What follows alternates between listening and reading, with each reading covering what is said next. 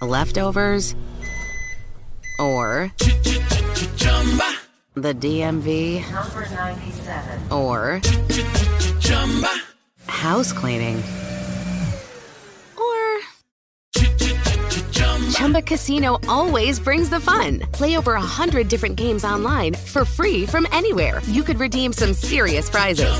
Chumba. ChumbaCasino.com. Live the Chumba life. No purchase necessary. Void where prohibited by law. T plus terms and conditions apply. See website for details.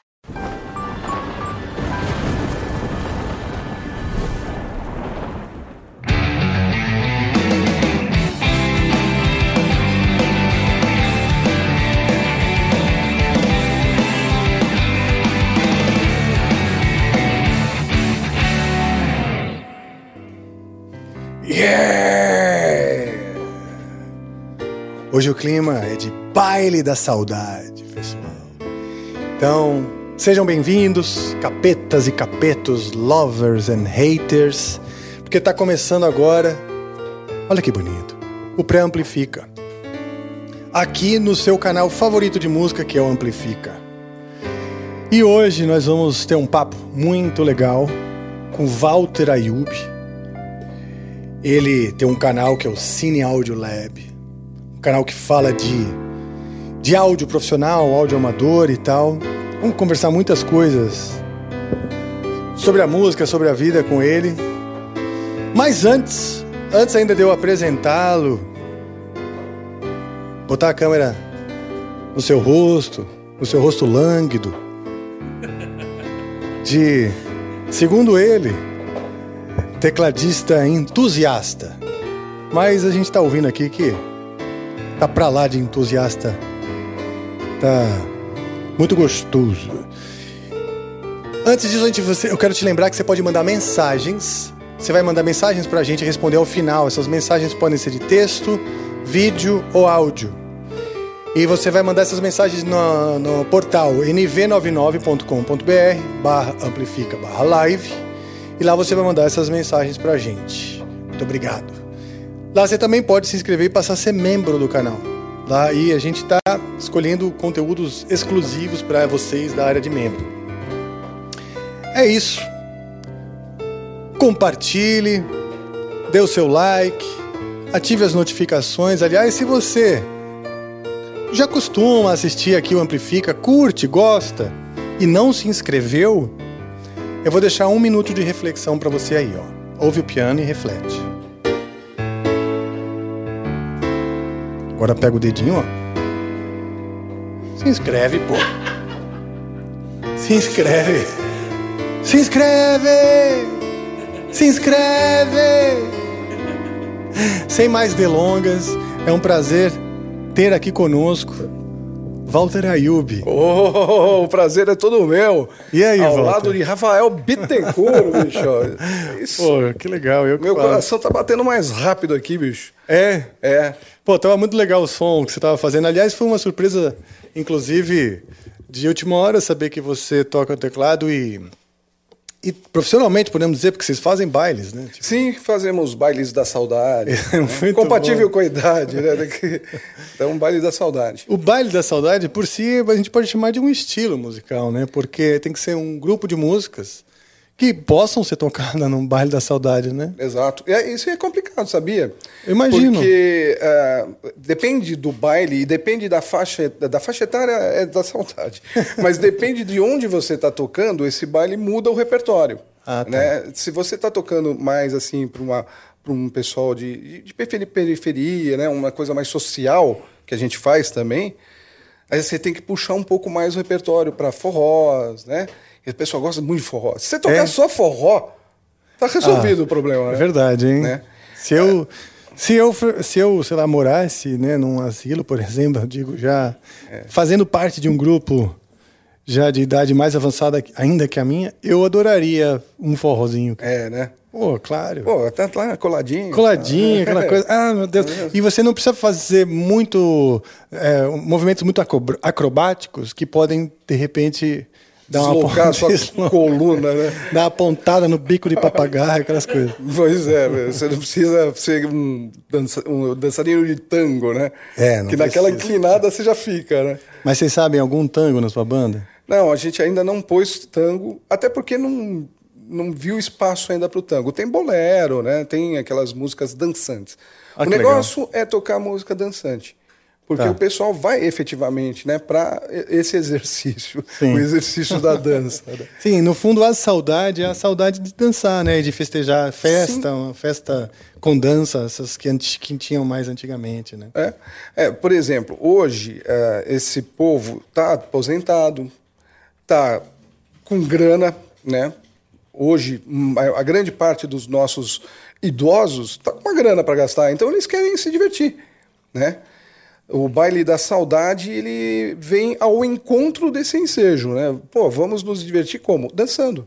Ah, que legal. dançando, músicas. Então nós temos assim repertórios vastos, assim, nós temos seleções de, de repertório. Então tem uma área de um- uma seleção só de Tim Maia, depois vem eh, sambinhas, né, sambas e, e- e pagodes, forrós. Aí os rockinhos, às vezes entra o rock, né, os rocks antigos, o Ana Ju. Ah, esse entra, já entra. Já entra então também. Eu também tô velho. Então eu também tô muito na saudade, porque eu, eu curti essa música, já tinha alguma idade. Certo. E se ela já virou saudade, meu amigo. É. É, porque o que que é hoje a música, o cenário musical? Hoje, basicamente, é o funk, né? E o, e o sertanejo. Sertanejo, Né? né? E numa, numa amplitude assim mais localizada, a música gospel, né? Verdade. É, tanto é que as empresas, as lojas, os fabricantes de áudio hoje, basicamente focam muito para esse público, né? o público gospel, que é o único público que efetivamente tem investido massivamente em equipamentos. Né? Aliás, falando nisso, né, falando do- do- do- da sua especialidade, né, que é a- o áudio, é, como é que está o mercado hoje para o áudio profissional? Você acha que é só o, o- a igreja evangélica que tá está...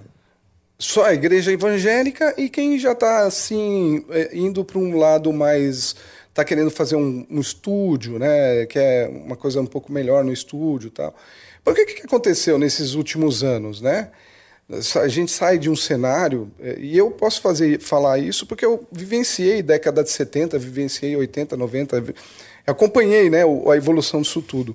Hoje a produção musical você faz em casa com um computador, uma interface, você faz boas coisas. Verdade. Aquela música é, é, Dancing Monkeys, lá não lembro o nome das.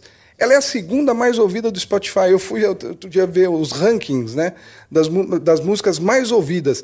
A grande maioria daquelas músicas são produzidas dentro de casa. Sim.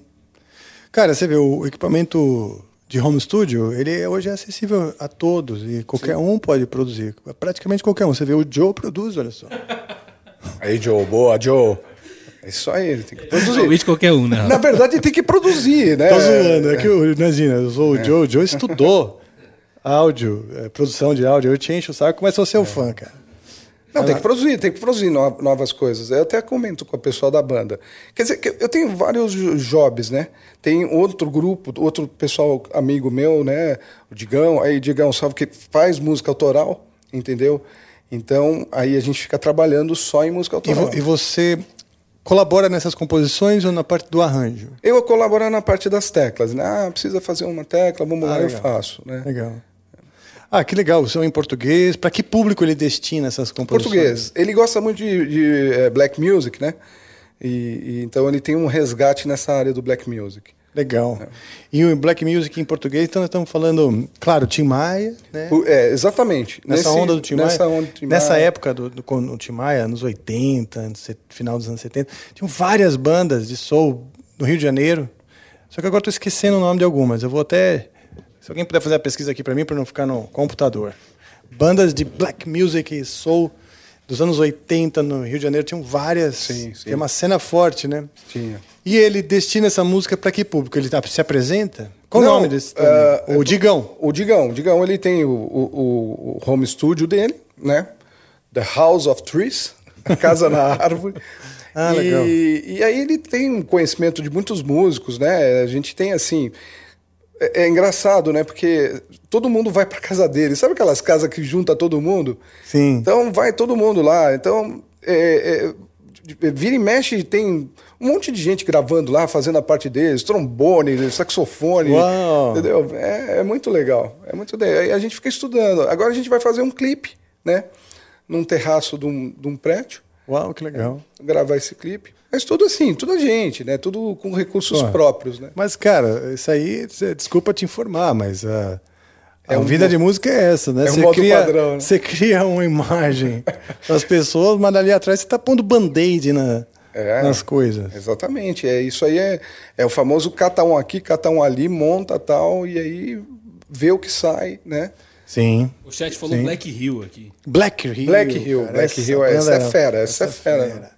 Tem muita coisa que você jogar. É que é uma pesquisa meio genérica do, do Google, né? Não, eu tava querendo lembrar dessa mesmo. É? Ah, Black então- Hill era uma banda. Super Som TA, não tinha essa aí também? Tem, tem ainda outras até, mas a. a eu vou lembrando com. com... O que você tá pesquisando aí, Rafael? Ah, eu tô pesquisando, digitei aqui. Bandas Black Music. É, 11 sucessos inesquecíveis da soul brasileira. Porque, por exemplo, um cara que eu gostava, Luiz Melodia. ele não era mais tão soul, que acabou virando uma coisa mais romântica e tal. Mas ele tem um, aquela coisa do- do- dos grooves, né? Aliás, Sim. eu, aliás, eu adoro. Você sabe o mundo da Luiz Melodia? Não, aqui pra tocar não. É? não. Preciso até tirar, porque Pô, tem uma. pede no, pede no baile da saudade, né? Pedem? Pedem. Ah, é? Pedem Agnaldo Raiol, eh, Agnaldo Timóteo. Agnaldo né? Timóteo, boa. É. Eu sei uma dele. É, Mamãe, mamãe, sabe essa? mas não, não sei. Essa é boa. É, pois é, Porque a pro gente- Dia das Mães. Vocês, no Dia das Mães, se vocês forem fazer um baile da saudade, Toca essa. do Agnaldo Timóteo, você vai ver. E elas vão ficar loucas. É, eu, eu, eu tinha até um repertório bem antigo, né? Mas bem antigo mesmo, de seresta, sabe? Aquela, aquelas músicas do tipo "E Que Saudade da Professorinha, né? Sim. Que eu tinha um grupo de seresta. Isso mais há muitos anos atrás, né? Era a Ilka no violão, o, o marido dela, o Tião, a Neide, a, a- a- e eu fazendo aquele teclado de churrascaria, sabe? Aquele que faz tudo, que você aperta aqui a mão, sai baixo, sai bateria, sai arranjo. Né? E era o famoso, eu sempre fui né, o tecladista de churrascaria, né? Sim. Você já, já ouviu falar dos trovadores urbanos? Trovadores urbanos. Lembra deles? São, são contemporâneos em termos de, de época que a gente tocava também. Ah, é? Qual era o nome do, do, do seresta de vocês? Amor e Seresta. Amor e É, Seresta. a gente tocava muito em asilo, né? A gente tinha um. Eu um- sabe que. Desculpa te cortar. Eu já toquei em asilo. Já tocou? A gente Já. tocou muito em asilo. É, não, eu Muito. não posso dizer que fiz uma turnê em asilo, mas tipo. já- mas já toquei. eu ajudava um amigo meu. É, um amigo meu era da. É ainda, né? isso, Mas é porque era do ginásio. Ele era da Op, é da Opus Dei, que é um- uma congregação cristã e tal. Cristão. E, e, e a gente fazia boas ações, né? E eu toquei num asilo. Até tem uma história engraçada sobre um asilo que eu toquei, mas vai lá. Continua, não era Não, a eu- gente tocava em asilo, assim, faz- fazíamos turnê em asilo, né? Olha Se só. você quiser algumas dicas de asilo, eu conheço vários. e tem uns que eu falei, pô, esse aqui eu ficaria, viu? meu? É mesmo? Porra, tem cada um que, É. assim, de tirar o chapéu. A, a qualidade do asilo é impecável, assim. O espaço, né? A qualidade que os velhinhos ficam. Meu, eu quero vir pra cá.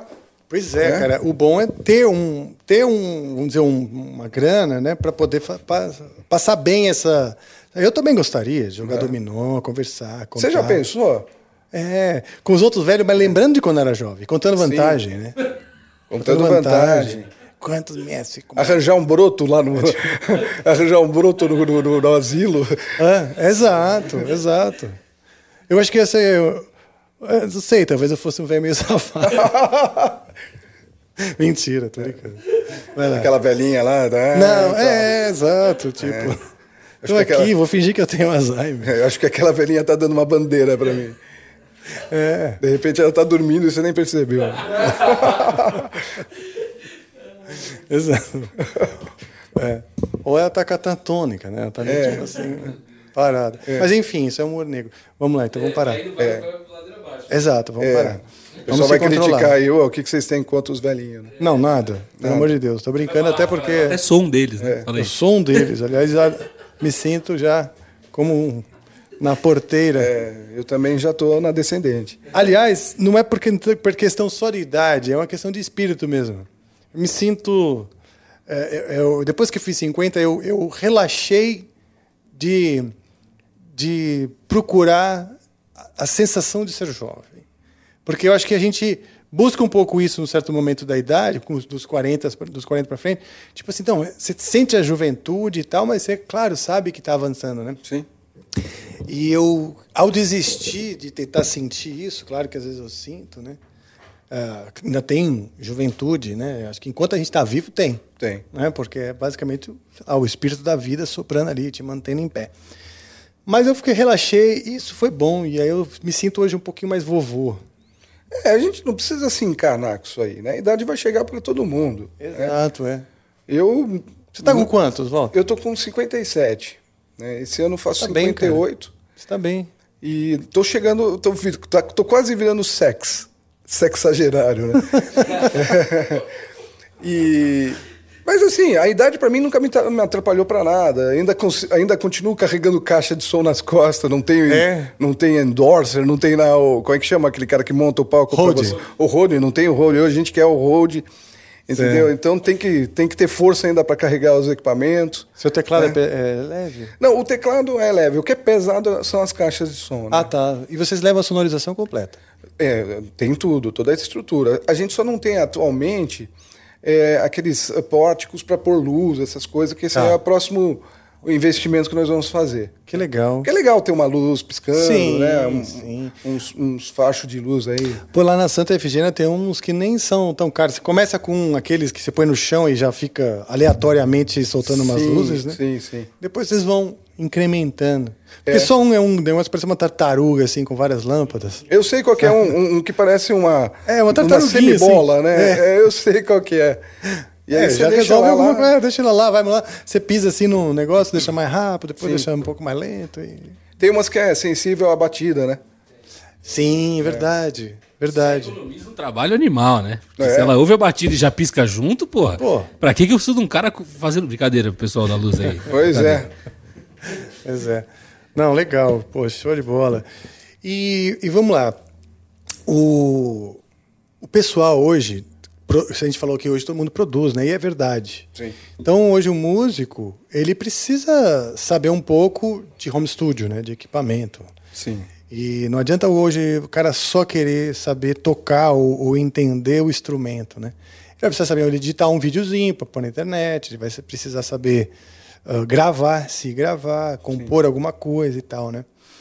Para o cara criar um home studio, é, quão acessível é isso aí? Olha, vamos falar, separar entre hardware, né, equipamentos e software, né? Porque são as duas coisas que ele vai precisar para montar o primeiro home studio do O hardware é a parte física. Ah, a parte física, né? Ahn, hoje, eu diria assim que o, você até pode produzir com a placa de som do seu computador. Dá.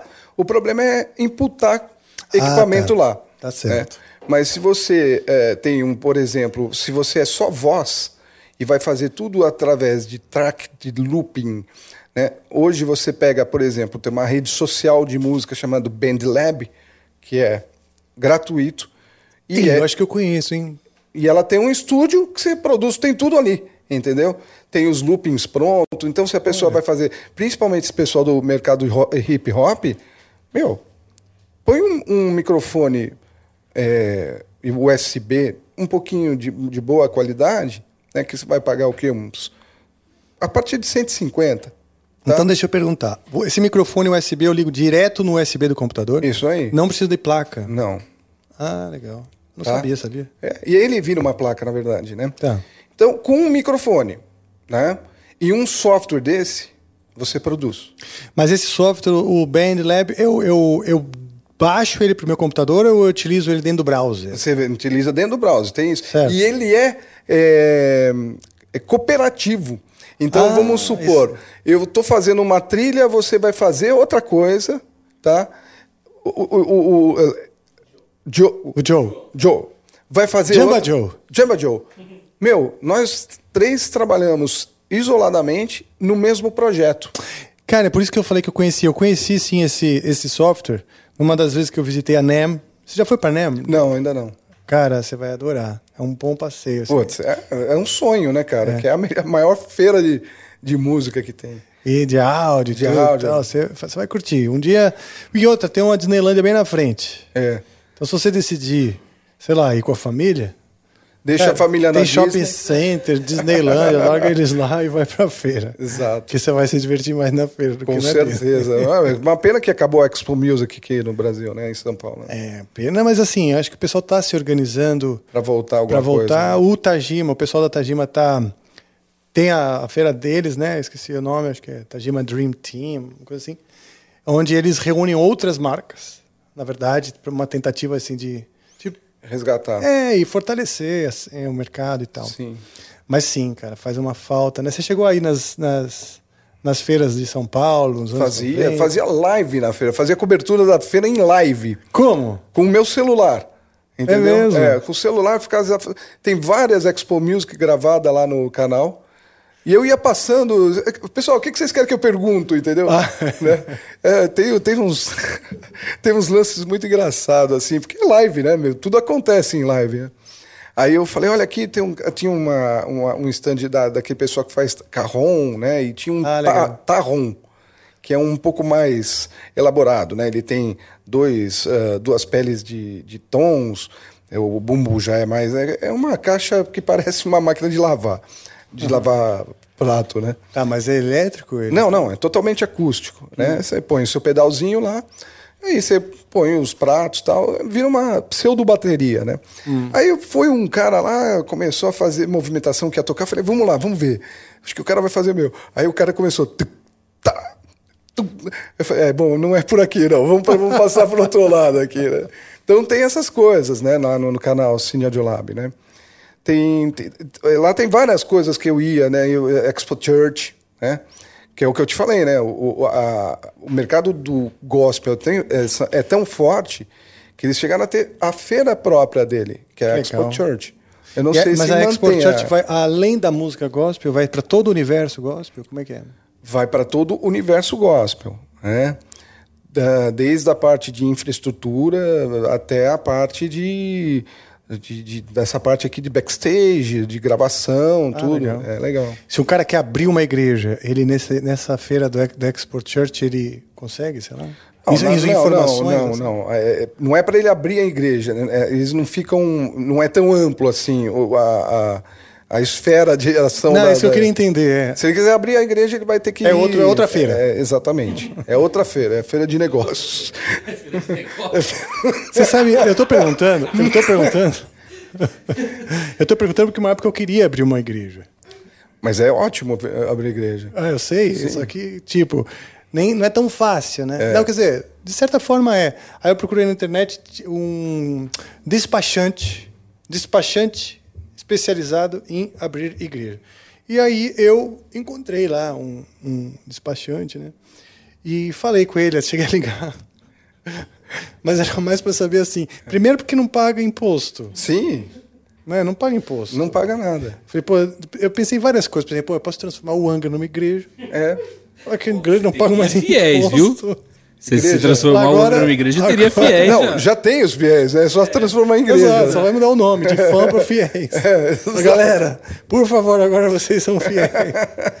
Não atrapalha meu negócio, é só mudar Sim. o nome. É, mas não, é, no fim não.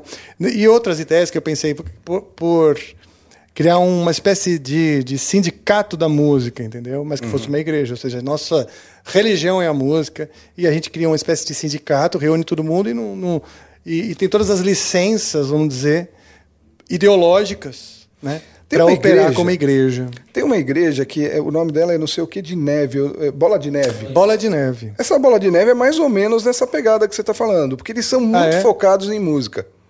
Né? Ah, legal. Eles são muito focados em música. Praticamente, a, a- a boa parte do, do culto é música.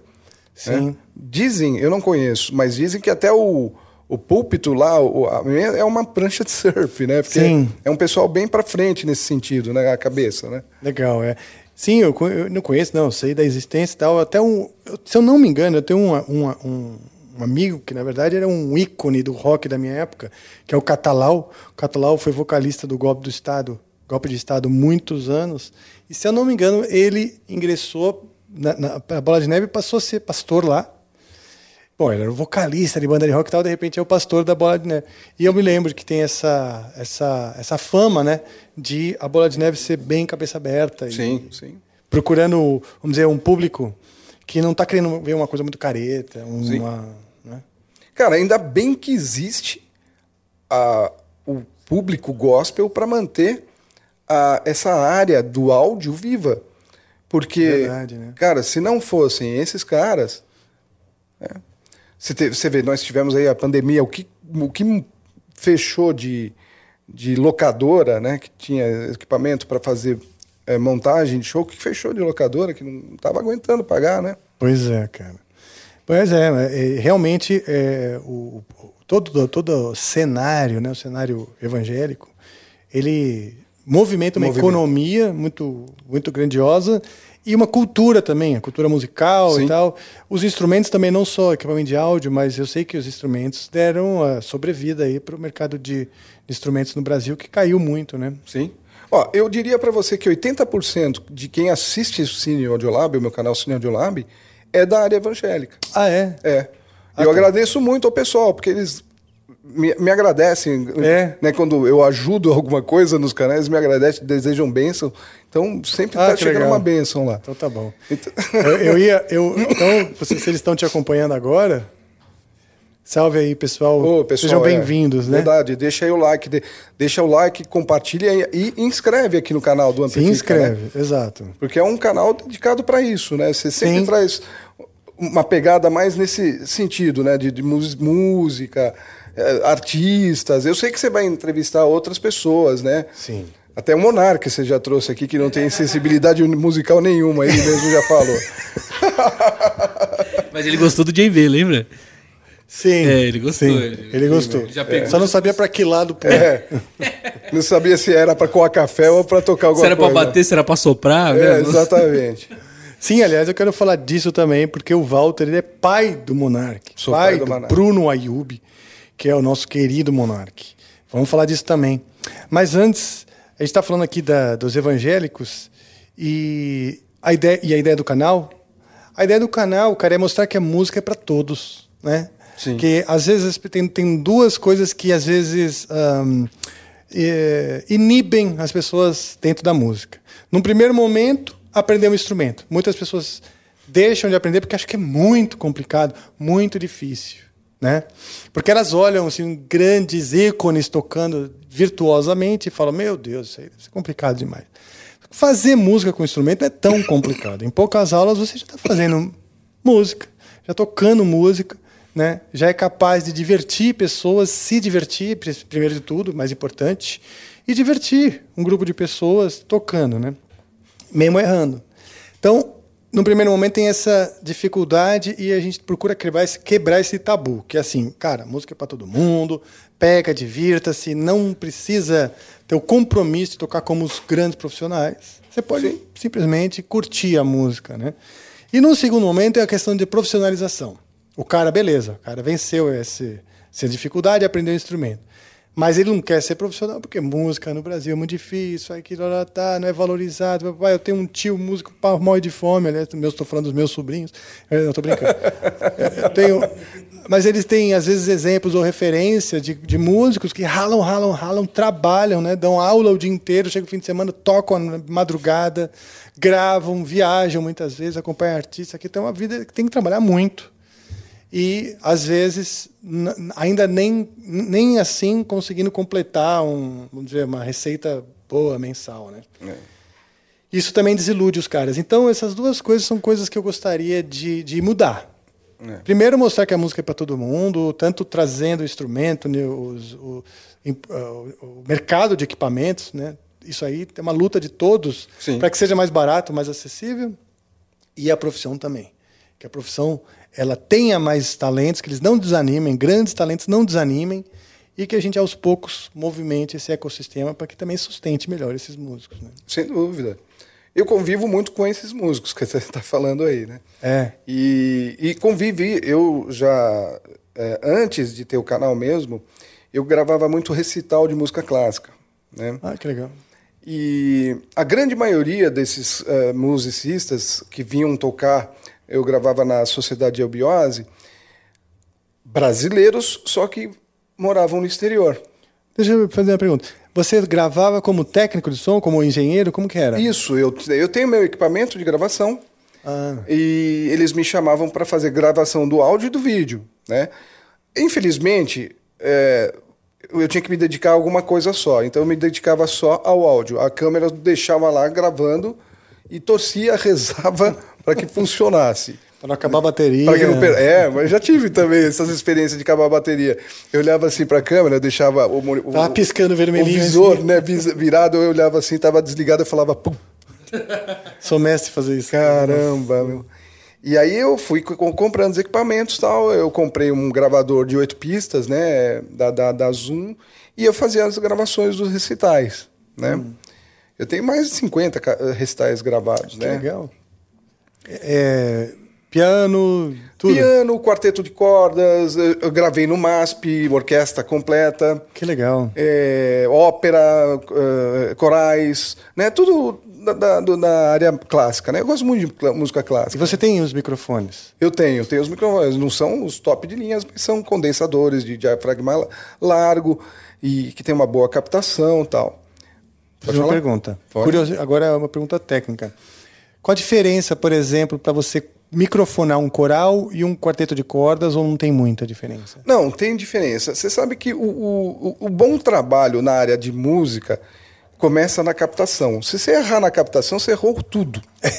para consertar, né? Não, não tem. é, é, eu- vejo muita gente falando, não, o que, que você me aconselha de, de, de, de, de- de, é, virtual, não sei o quê? Eu falei, meu, você tem que cuidar do- da qualidade do som que vai entrar. Sim. Entendeu? Da captação, da do posicionamento do microfone no emissor de som. Entendeu? Porque se você acerta ali, a probabilidade de você acertar teu trabalho por, o resto do, do que tem que ser feito é muito grande. Se você erra na captação, cara, já era. Eu sei de, de, de, de- experiência própria. Se você coloca um microfone mal posicionado, né, é, não tem mais, não tem volta. Sim. Não dá pra você ir no equalizador. Ah, vou, putz, tá faltando grave, deixa eu pôr um pouco. Cara, você só vai pôr no equalizador aquilo que tá entrando. Né? Você só vai é, ressaltar no equalizador. você não vai inventar a frequência. É, se não entrou um grave, você não tem como pôr um grave ali, entendeu? O equalizador não é um gerador de. Sim. Né? Então, o pessoal fica muito preocupado. Ah, equalização, compressão. Meu, capta bem. Capta bem. Faz uma boa captação. Põe o, o- o seu equipamento bem posicionado. Não precisa ser o microfone Neumann. Não, pega o teu microfone. Ele tem uma boa, uma boa, um bom relação sinal-ruído? Tem. Ele tem uma, uma, uma necessidade de pouco ganho na mesa? Tem. Ótimo, ele funciona bem. Vai lá, põe ele direitinho, põe na, no, no- no- na- na- certo onde você quer. Ah, vou captar eh, cubo de bateria. De bateria não, do cubo de guitarra. É, é, como é que tá esse cubo? Ele está muito, ele tá muito grave. Você vai mais para o centro do, do, do- do cone, né? Você já equaliza ali, na, na própria posicionamento do microfone, você já equaliza, entendeu? Você tem que adquirir, você tem que pegar o timbre que você quer ali, na captação. Porque quando você faz isso, você não tem tanto trabalho para cá. O trabalho da edição vai ser tirar os, os intervalos, fazer aqueles barulho. cortes, né? Fazer um balanceamentozinho, uma mix, pronto. Né? Eu sou meio contra ficar. "Ah, vou pôr isso agora, vou pôr isso aqui. Meu, você enche, fica pesado, cheio de. Não, cara. Porque. Você gosta do som mais natural? Eu gosto são- é porque eu convivi muito com música clássica, né?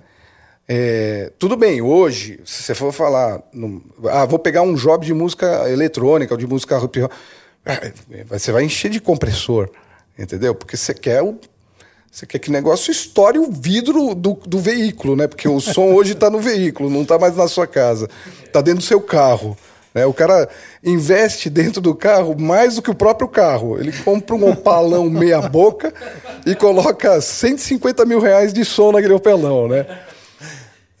Pô, os caras passam na minha rua, bicho. Mexe, treme todos os meus vidros. Imagina o do cara. Né? Que coisa isso, né? Essa...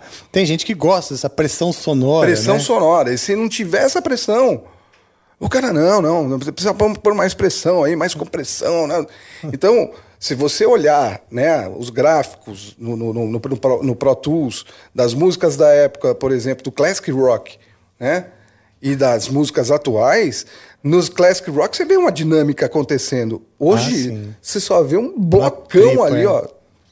Sim, quando a gente olha o desenho do áudio, né? É, O desenho do áudio das músicas mais antigas tem mais dinâmica. tem mais dinâmica. Aí hoje em dia, quando você olha, te- parece um negócio chapado, assim, sem dinâmica. Sim. É uma salsicha, né? Uma É. salsicha. A salsichona. Eu, eu sou de uma época que eu, eu gostava muito do, do, do, do Purple, né?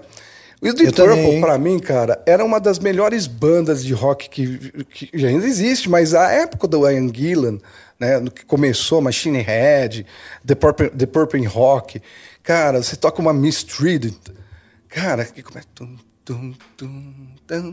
Essa é Child in. Time. Ah, não, esse é Child in Time. Não, Mistreated é... I feel mistreated. Pô, essa aí a gente pode fazer. Puta, é, é sensacional. Cara, e, e aí tem uma hora que ela começa. tum, tum, tum, tum, tum, É, um negócio bem. é. Aí, aí depois vem. Aí essa já. Já não era a época do Coverdale, né? Aí ele vem. É. "Ah, meu, então a música, ela era muito mais bem elaborada. Né? Tudo bem que hoje não tem espaço para aqueles solos de bateria de 10 minutos, né? Sim. Moby Dick. Moby Dick, Lazy, né? É, é, mas, é, não, é The Mule que tem no, no, no- Made in Japan, né? um solo de bateria do, do Ian Pace maravilhoso, né? Mas você tinha nuance, a música tinha sentimento, né? Hoje ela é mais blocada. Hoje ela não tem tanto esse sentimento, né? Essa é coisa de sentimentalista, né, meu? Não, Então, e tem, eu acho que a ver uma questão. A, a atenção, nossa capacidade de, de prestar atenção com os ouvidos era maior. Hoje a gente, a sociedade se transformou numa coisa muito visual. Muito visual. E é difícil você emplacar uma música hoje se não tiver um, um, um amparo visual no TikTok, no isso, no aquilo. blá. A música só de você fechar o olho e ouvir, Não, as, não não- as pessoas parecem que não têm mais esse hábito. Não tem. Não tem porque eh, isso aí era. A gente punha, punha os bolachão lá do The Purple, sentava e só na curtição, cara. Só na curtição, velho. Eu também. Os dois já- álbuns, os dois álbuns de show do The Purple, o Europa e o Japão, São maravilhosos. não, são, são obras-primas. São. São obras-primas, cara. Entendeu? É, eu, gosto também. Eu também já fui muito apaixonado. Sou, posso dizer, né? Mas faz tempo que eu não ouço até o Machine Head que você falou, Machine né? Que Head. tem Pictures of Home, Ah. Smoke on the Water. Smoke on the Water. Foi gravado num estúdio móvel, Machine Sim, num hotel, É. mas com um estúdio móvel que era Do Rolling alugado do, Stones. do Rolling Stones. Do Rolling Stones. Ia ter o show do Frank Zappa e a história É. do Smoke on the Water conta a história da gravação. Contando a história da gravação. Maravilhoso aquilo. Meu, quem faz isso hoje em dia? É. É diferente, Só o Angra, né? o Angra, não, o Angra. o que acontece? Fala pra puxar uma sardinha aqui. Não, é, é, Rasgar assim, o Angra, o Angra conta a história, cara. Sim. Não conta? A Mas- gente, a gente é romântico nesse sentido. Sim. A gente curte essa época, né? De, de, de estilo, de composição. Mas hoje, por exemplo, tudo que aconteceu na Smoke on the Water, aquela história toda, é um post. É Sim. um post no Instagram. Exato. Tava, a gente estava aqui, galera, e pegou fogo, tal, tal, tal. A gente foi apagar. O, o rapaz foi ajudar eh, com balde. E a gente alugou um estúdio aqui, tal, tal, tal. E aí eu vou tocar minha música. A galera não põe mais, né? Eles não põem mais a, a experiência. A dizer, experiência põe, não está mas- tanto na música. Tem, tem, mas de maneira diferente. O que eu percebo, a gente conversa, eu já conversei aqui muito com. Eu gosto né, de, de, de tentar entender, né? Porque eu sempre gostei de conhecer estilos novos. Mas de, num determinado momento os estilos começaram a ficar difíceis de eu entender, né? E aí o desafio, o desafio passou a ser maior para entender. E já tivemos aqui pô, pessoas de todos os estilos. E Todos ainda não, né? Ainda falta, porque a gente Não, tá ainda falta. No Inclusive, sertanejo desculpa te não cortar, veio. mas a galera cobra Mas a culpa não é nossa. A gente tenta agendar, vai atrás. Não, então, então, uma eu já hora tô vai com. dar. Então, eu- o, o blues tá na mão, tá? Um cara do blues bom. E, e sertanejo de raiz eu vou trazer aqui também um violeiro.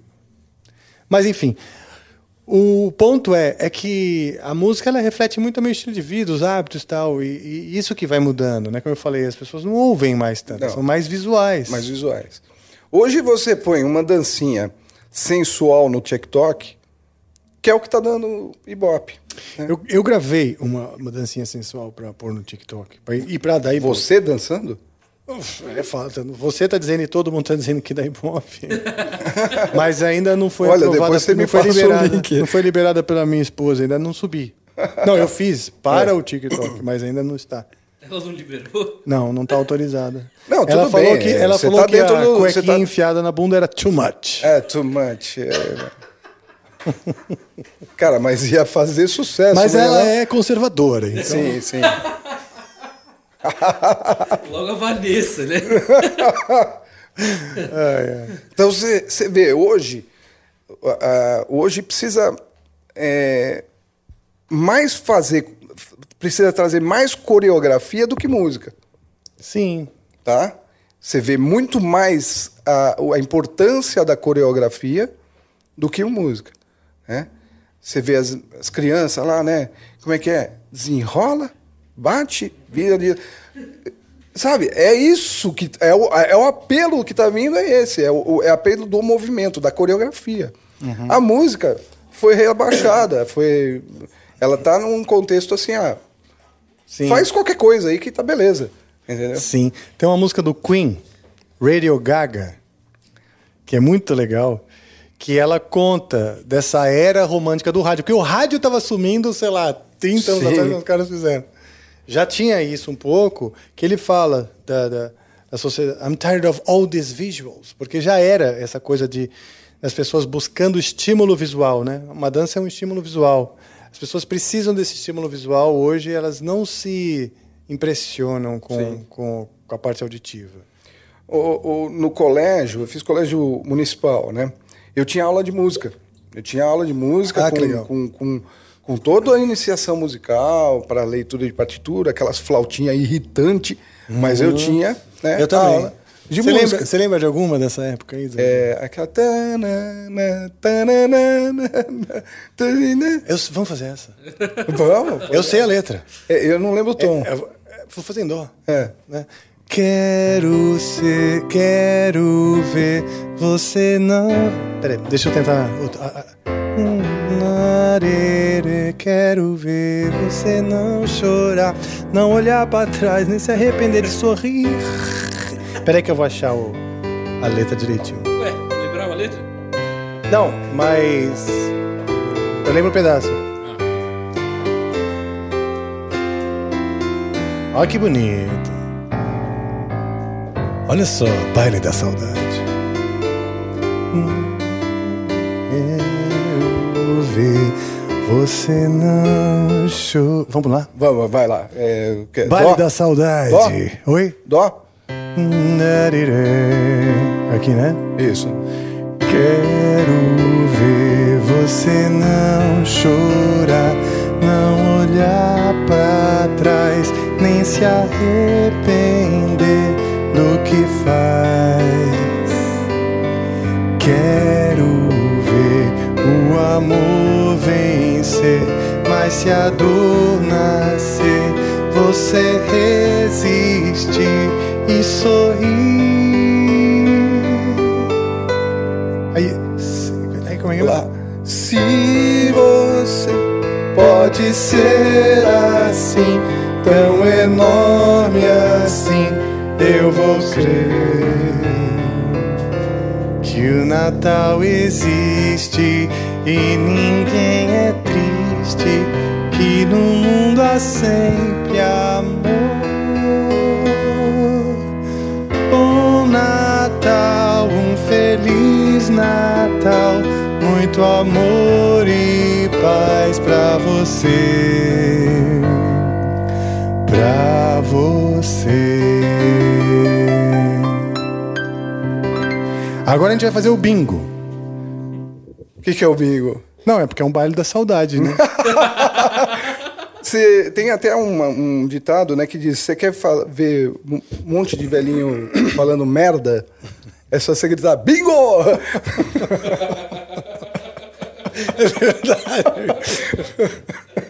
Ah, isso me faz voltar então ao assunto do asilo. Posso contar? Eu fui então com esse amigo meu tocar num asilo. Ele falou: Rafa, você toca lá, a gente vai fazer um- uma, uma ação no asilo, era no asilo e era Natal, perto do Natal. Falei, claro, eu toquei uma música dos Beatles. Daqui a pouco eu lembro qual foi. Mas lembro que eu toquei uns Beatles lá. E os velhinhos adoraram. Nossa, mas vocês, muito obrigado. A gente é tão esquecido aqui, era fora de São Paulo e tal. Na hora de ir embora, uma- um rapaz que estava lá eh, pediu carona para voltar para São Paulo. Perto aqui, de São Paulo, pela, pela Regis Bittencourt. Ah, falei, beleza. Tava com um gol que era da, do meu pai, né? O gol da família, todos os irmãos, todo mundo usava. E, e a minha mãe, como era Natal, ela costumava fazer o seguinte: ela pegava uns saquinhos do supermercado, botava uma cueca velha, uma meia, uma, uma camiseta e um short, sei lá, amarrava o saquinho, pum, e punha no porta-mala. Pegava, somos três homens, uma, uma, uma menina e três, são quatro filhos, somos quatro.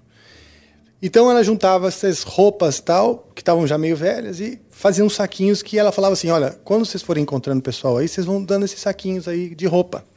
Beleza, era um costume. Então tá, tudo organizadinho, assim, fechadinho, né? Então.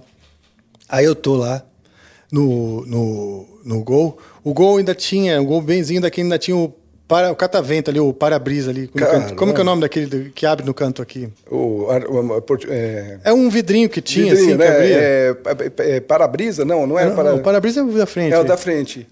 Cara, não tinha Eu nome acho que é aquele treco. catavento mesmo, Catavento, é catavento, é. Então pronto. Abri o catavento assim, tava o catavento aberto. De repente, cara, uma mãozona aqui, uma arma. Desce, desce, desce. E tava um monte de carro, trânsito, assim, parado o trânsito. Desce, desce, desce. Eu. Fudeu, né? Tô. Tô. Tô fudido, tô sendo assaltado. Beleza, desci e tal. É, é, mão na cabeça, mão na cabeça. Batida policial. É, só que eles estavam uma paisana. A gente é polícia, a gente é polícia. Eu falei, pô, bicho, é polícia, olha o que você me deu, cara. Você tá parecendo bandido. Cala a boca, isso aqui, meu papai começou a revistar. E ele começou a revistar o cara que eu tava dando carona. Aí eu falei, puta merda, meu, não sei o que, que esse cara é, nem conheço. Falei, o que, que vai ser isso? E pá, isso aqui. Depois começou com um lero, cara, isso aquilo, sei lá, tinha cheiro de alguma coisa, mas não encontrava nada. E beleza, ficou naquele papo, o cara falei, puta, tô fudido se encontrar alguma coisa. Abre o porta-mala, eu falei, tá bom, abre o porta-mala. Quando eu abri o porta-mala, ele viu vários saquinhos, tudo, ama- tudo Pronto. que porra é essa? O cara falou assim. Eu falei, cara, se eu te disser o que é, duvido que você acredite.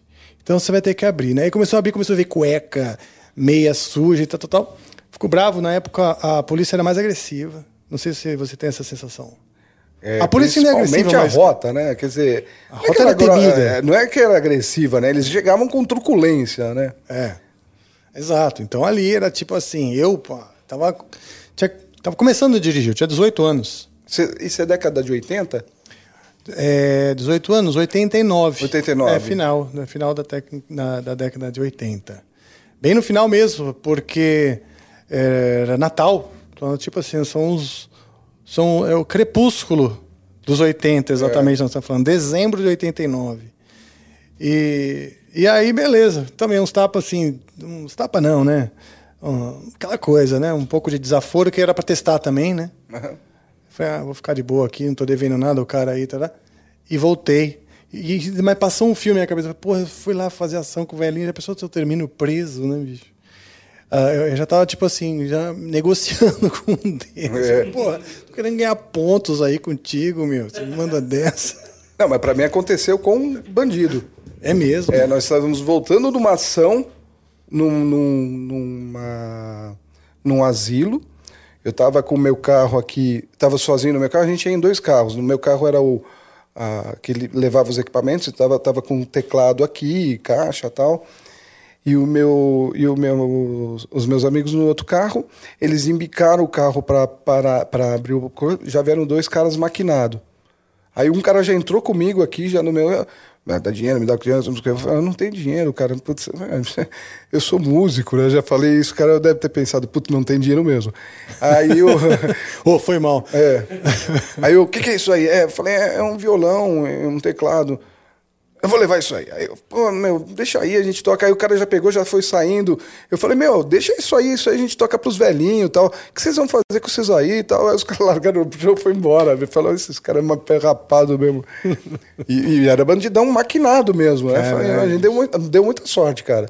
Com os É. caras, eu acho que.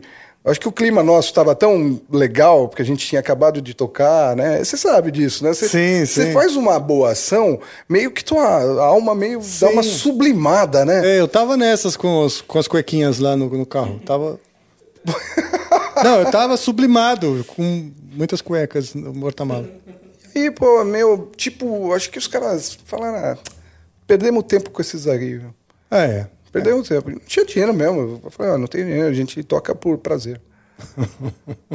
é, né? Uma vez eu, tava, eu dava aula no Souza Lima. Dava aula no Souza Lima, uma escola, um conservatório. Hoje é faculdade aqui em São Paulo. E, aliás, mais uma vez, abraço Marião e Cris, toda a galera. É, e eu tava indo pra lá, tava assim na música, uma travessinha chama alguma coisa aranha, saindo do, do- da, da JK, lembro direitinho do lugar. Saí com o carro, sabe quando, quando o pessoal abre o farol, vai assim, de repente breca? Breca, você tem que brecar também, né? Daquela brecada. No que eu dei aquela brecada, pum, um, motoqueiro, pá, uma pancada assim, motoqueiro bateu no meu carro. Bateu atrás. Porra, bicho. Saí, né? Olhei e falei assim, amassou mesmo. Falei, como é que a moto amassa? Mas amassou mesmo, né? Falei, pô, bicho, olha isso aqui, bicho. É, e, e o motoqueiro tirou a- a- o capacete e já começou a parar outros motoqueiros, né? Eu falei, puta, olha que merda que ele me amassou, cara. Eu sou professor, tô indo dar aula, agora vou me atrasar, olha só que merda, olha só que você fez, que bosta. Eu, eu aqui me, me atrasando. Não sei o que aconteceu, que o cara talvez tivesse algum trauma. Que ele falou, você é professor? Eu falei assim, sou. Sou professor, cara, tô indo dar aula. E olha só agora, né? E aí ele pega e fala assim, começou a chorar. Professor, pô, desculpa, professor, desculpa. E começou a parar os motoqueiros. Tá tudo bem, tá tudo bem. Tá tudo bem, pode ir, pode ir. Os caras, não, mas tá tudo bem mesmo. Ele chorava, é, professor, e começou a me pedir desculpas, porque ficou com dó. O professor agora vai ter que arrumar o carro. A cabeça dele ele é um fudido, né? Ele tá- Não é? Não, um eu fiz muito mal pros meus professores. Eu acho, ou tomou um trauma qualquer, não sei, cara. E aí eu fiquei com dó também, falei, cara, tá tudo certo, aqui eu tava, tava nervoso, tudo bem, vai, vambora. É, a gente fica nervoso. Ele também não tinha como pagar, né? Ele falou, pô, se você é professor, você não vai pagar nem eu, ele pensou. Falei, beleza, segue o barco. Você sabe que eu também me lembro de uma música infantil, da, da época da musicalização. Pré-primário, eu estudava já no Pio 12, um colégio de freiras, e ah, a musicalização era com coquinho, essas coisas. Sim. E a gente aprendeu Alecrim Dourado. É, essa, é, essa é um clássico, Um né? clássico, você sabe? Eu não lembro, né? É alecrim, alecrim dourado, não é isso? Alecrim, alecrim dourado que nasceu no campo sem ser semeado. Ah. Eu acho que o Walter, ele, ele, pelo que eu entendi, ele é uma enciclopédia de músicas. Ele tem bastante coisa. que É, ele- não, É? não de tocar, mas de lembrar sim, cara. Porque É mesmo, é? Você eu toca ouvi bastante, muito. É, eu ouvi muita música né, na, na, na minha infância e, e- e de vários estilos. Né? O que me deu é, essa, assim, digamos, bagagem para entrar no mundo da música do baile da saudade. Sim, porque tem toda uma herança, décadas e décadas, Décadas, de vivência, é, né? é, exatamente, ouvindo Billy Vaughan, Olha. Ray, é, Ray Conniff, né?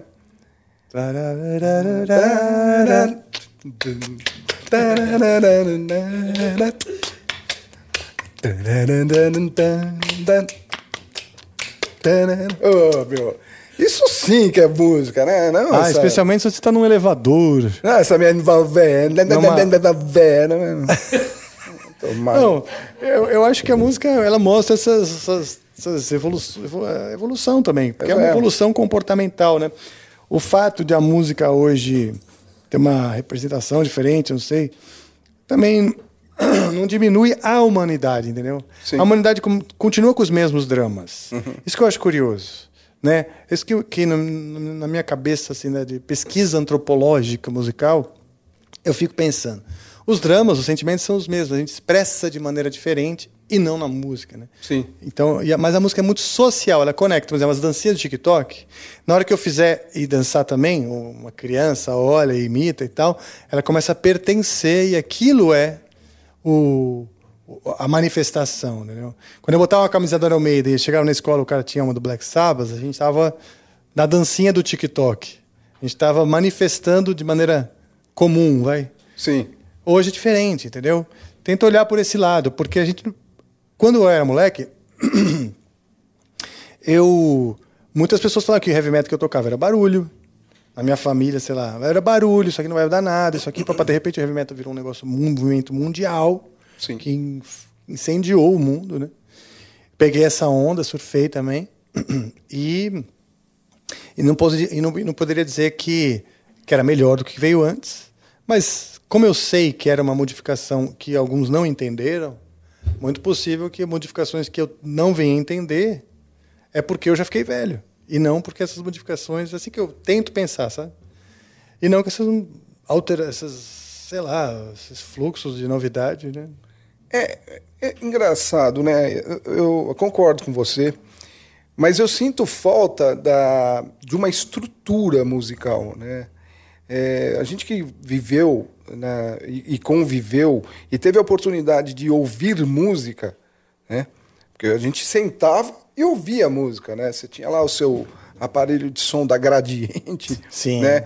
Com aquelas picapes com ah, ah, agulha da audiotécnica, né? Sim. E aí você sentia a música, né? você sentia o arranjo que o cara fala, você fala, nossa, meu, olha só esse solo, É. né? Olha que beleza de solo, olha que harmonia. Você chegou a curtir Yes? Curti pouco, Yes. É? Curti pouco, Yes. Eu curti mais assim, uh, The Purple, Led Zeppelin, Pink Floyd é uma das uh, bandas que eu mais adoro. Eu amo, também. eu Amo também, Pink Floyd, cara. Vamos fazer um, um Pink Floyd aí, depois. Putz, a hora que você quiser. É, eu preciso tirar alguma coisa. Não, vamos nas que você sabe. Então vamos manter o Baile da Saudade como o nosso Sim, playlist. sim.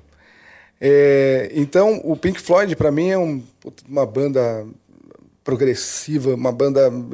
Cara, e, e é engraçado o Gilmore, né? Pra, todo mundo gosta de é, fritada no- na, na guitarra. O Gilmore não é um cara muito fritador, mas todo mundo conhece todos os solos do Gilmore das músicas dele.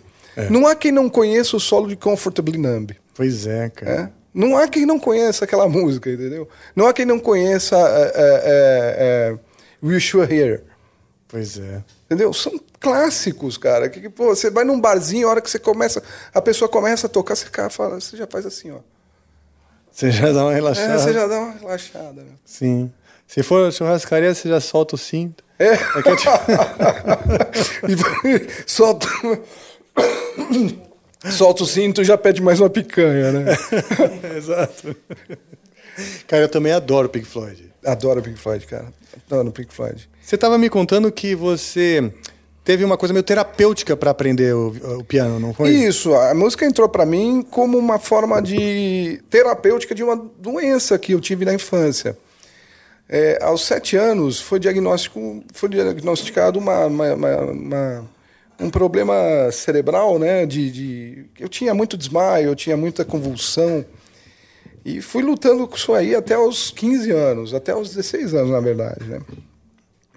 E eu não tinha coordenação motora nenhuma, eu era agitado, eu- sabe, uma pessoa que não, não parava, e, e- hiperativo, eu não conseguia fazer uma letra, não conseguia colocar um, um fazer um desenho, cara, eu não tinha habilidade nenhuma. E o o médico chegou, falou pro meu pai, ó, era bom o senhor pôr o seu filho num, numa coisa que eh, exija uma certa concentração e uma, sabe, é, é, uma forma dele expressar melhor a- essa coordenação motora dele. Aí meu pai falou, pô, o que, que pode ser? Ah, põe ele numa, num, num instrumento musical, um instrumento musical costuma dar esse efeito? Aí meu pai já colocou eu no no, no, no, do instrumento musical que mexe com as duas mãos e os dois pés. Órgão. Tipo, Ele- chutou o balde, né? É, chutou o balde. Você não colocou- sabe fazer um- um- uma letra? Então pronto, quero ver agora. É, agora você vai ter que fazer, tocar com as duas mãos, o pé fazendo baixo, o outro aqui no acelerador do volume. Não, E onde É. era essa aula de órgão? Porque não era fácil, não, não é tão fácil de Então, achar. É aqueles na- que puxavam. os- Então, é, não, não é de drawbar. Na a Yamaha, não, tinha drawbar também. A Yamaha tinha um método chamado método Electone, Uhum. né? E, e ela tinha as escolas aqui como se fossem franquias, né? Então eu fiz o método Electone da Yamaha. né? legal. E, e, e era assim. Aí eu comecei a fazer também ah, tera- ah, exercícios terapêuticos, né? Eu ia numa psicóloga, ela me dava um papel quadriculado e falava: ó, põe o pingo da caneta no meio do quadradinho. Cara, eu não conseguia pôr um É mesmo. Até hoje eu pego os quadradinhos e fico fazendo o exercício. Ah, é? Hoje eu consigo, Só claro. pra esfregar na Só cara pra, só pra psicóloga. falar, ó, tô conseguindo ainda, né? tô conseguindo, não sei até Que quando, bom. né? Ah, que bom. né? Aí eu tomei muito remédio e tal, e isso afetou a minha sanidade. E com 16 anos zerou tal. E eu, eu também fazia bricolagem, colar, fazia aviãozinho de montar tal. E isso foi ajudando, né? Adquirir um pouco mais de concentração, um pouco mais de calma e um pouco mais de coordenação motora. Ah, que legal, cara. Que bom, né? Então é música.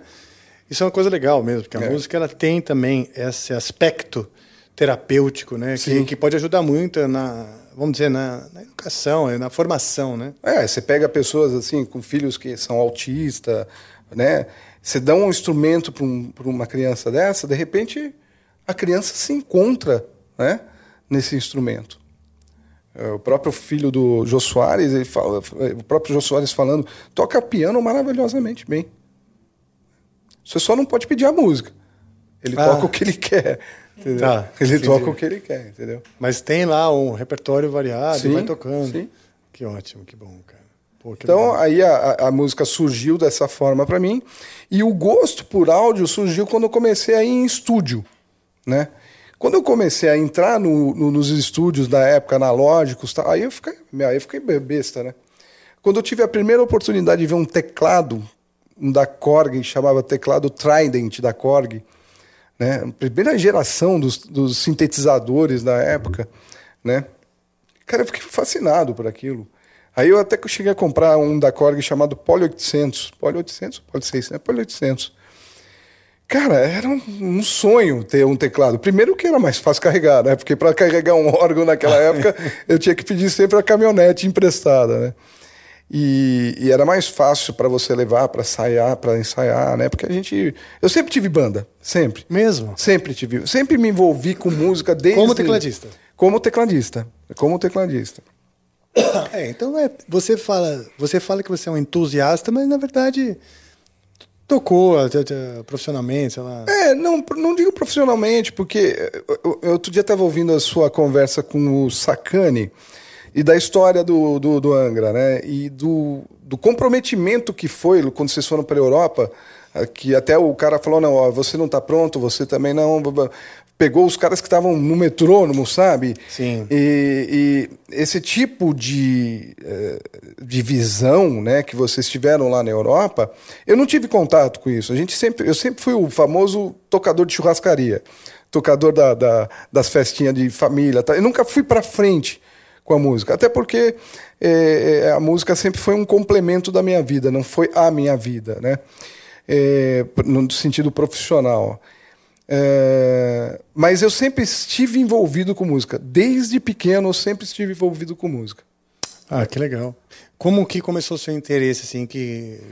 Bom, você contou da, da, da, da musiquinha que a gente cantou, né? Aham. Da musicalização. Mas como foi essa crescente, assim? Na sua família eles ouviam bastante música? Cara, não tem um músico na minha família. Não tem um músico. Tanto do lado de pai quanto do lado de mãe. Tá? Eu era o único cara que gostava de música e, e tocava alguma coisa, que eu não que eu me lembro, né? mas só, só tinha eu. E eh, eu acho que isso também, se, tinha- se eu tivesse uma família musical, né, uma família com, com já com pais eh, musicistas, eu acho que a coisa seria outra dinâmica, teria tido uma outra dinâmica. E mas assim, eu tocava, por- ah, fazia as, as músicas lá, o pessoal vinha em casa, a gente fazia, às vezes fazia, ah, vai ter um festival, vamos tocar, vamos. Né, na época ah, tinha o festival do Colégio Objetivo, né? Era famoso. Sim, o Fico. A- Era. A, a final do FICO no, no, no ginásio do Ibirapuera. Eu Sim. conheci Titãs, eu conheci Paralamas do Sucesso lá, né? Então era muito legal, né? Você participar desses, ah, desses eventos do FICO, que você acabava conhecendo as pessoas que você curtia, né? Sim. Tinha o, o Colégio Radial também fazia os, os, ah, festivais deles lá. Então a gente fazia assim, participava de coisa. Ou eu tive uma banda cover de Duran Duran. tive essa do, do, do de Seresta. E teve uma época que eu fiquei longe da música. Meio que deu uma.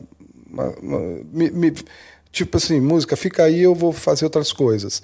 Acho que eu fiquei uns 10 anos eh, separado É da é, separado da música. Não, não, não tocava, não tinha mais. nem- Aconteceu algo que te desanimou? eu, eu, eu teve uma época que eu fui morar no, no interior do Rio de Janeiro, né? O, o, o Monarca era pequeno, ele tinha não tinha não tinha um ano, ele tinha meses, né?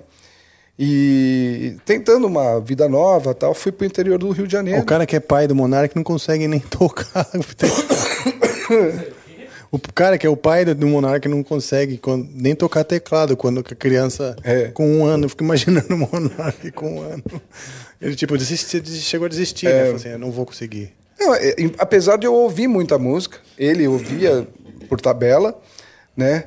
Mas eh, eu não, não tinha mais as, as minhas atividades musicais como eu tinha até então, né? Não tinha mais banda, não tinha nada. E aí eu resolvi comprar uma mesinha de som e fazer sonorização, né? Lá na... na, na- mas mas por, por hobby mesmo, né? É isso meio que voltou, começou a voltar a vontade de mexer com isso aí. Voltei para São Paulo, né? Porque faleceu minha mãe, faleceu a mãe da minha ex-esposa. E aí a gente acabou ficando aqui em São Paulo. Aí já estava com, a- com, com- a minha segunda filha, a, a Thaís, irmã dele, do Monark.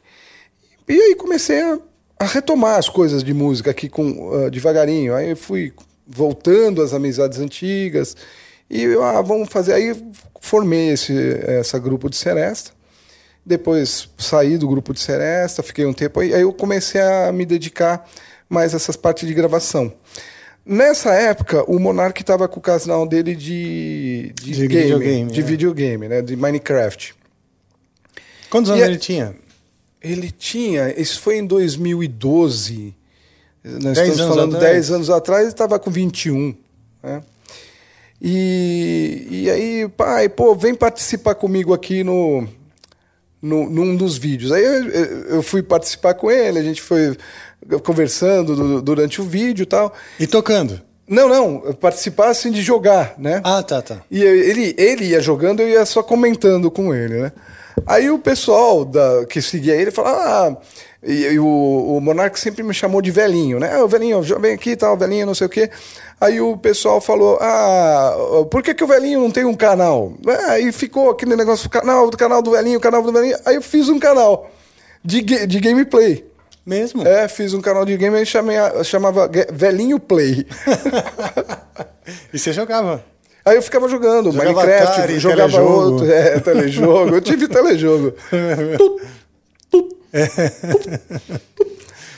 Aí eu, com esse canal de, do velhinho, velhinho Play, eu ficava postando também gameplay. Mas Ah, eu não sou monarque, né? Então, eu não teve assim uma, uma vida muito longa e próspera, né? o...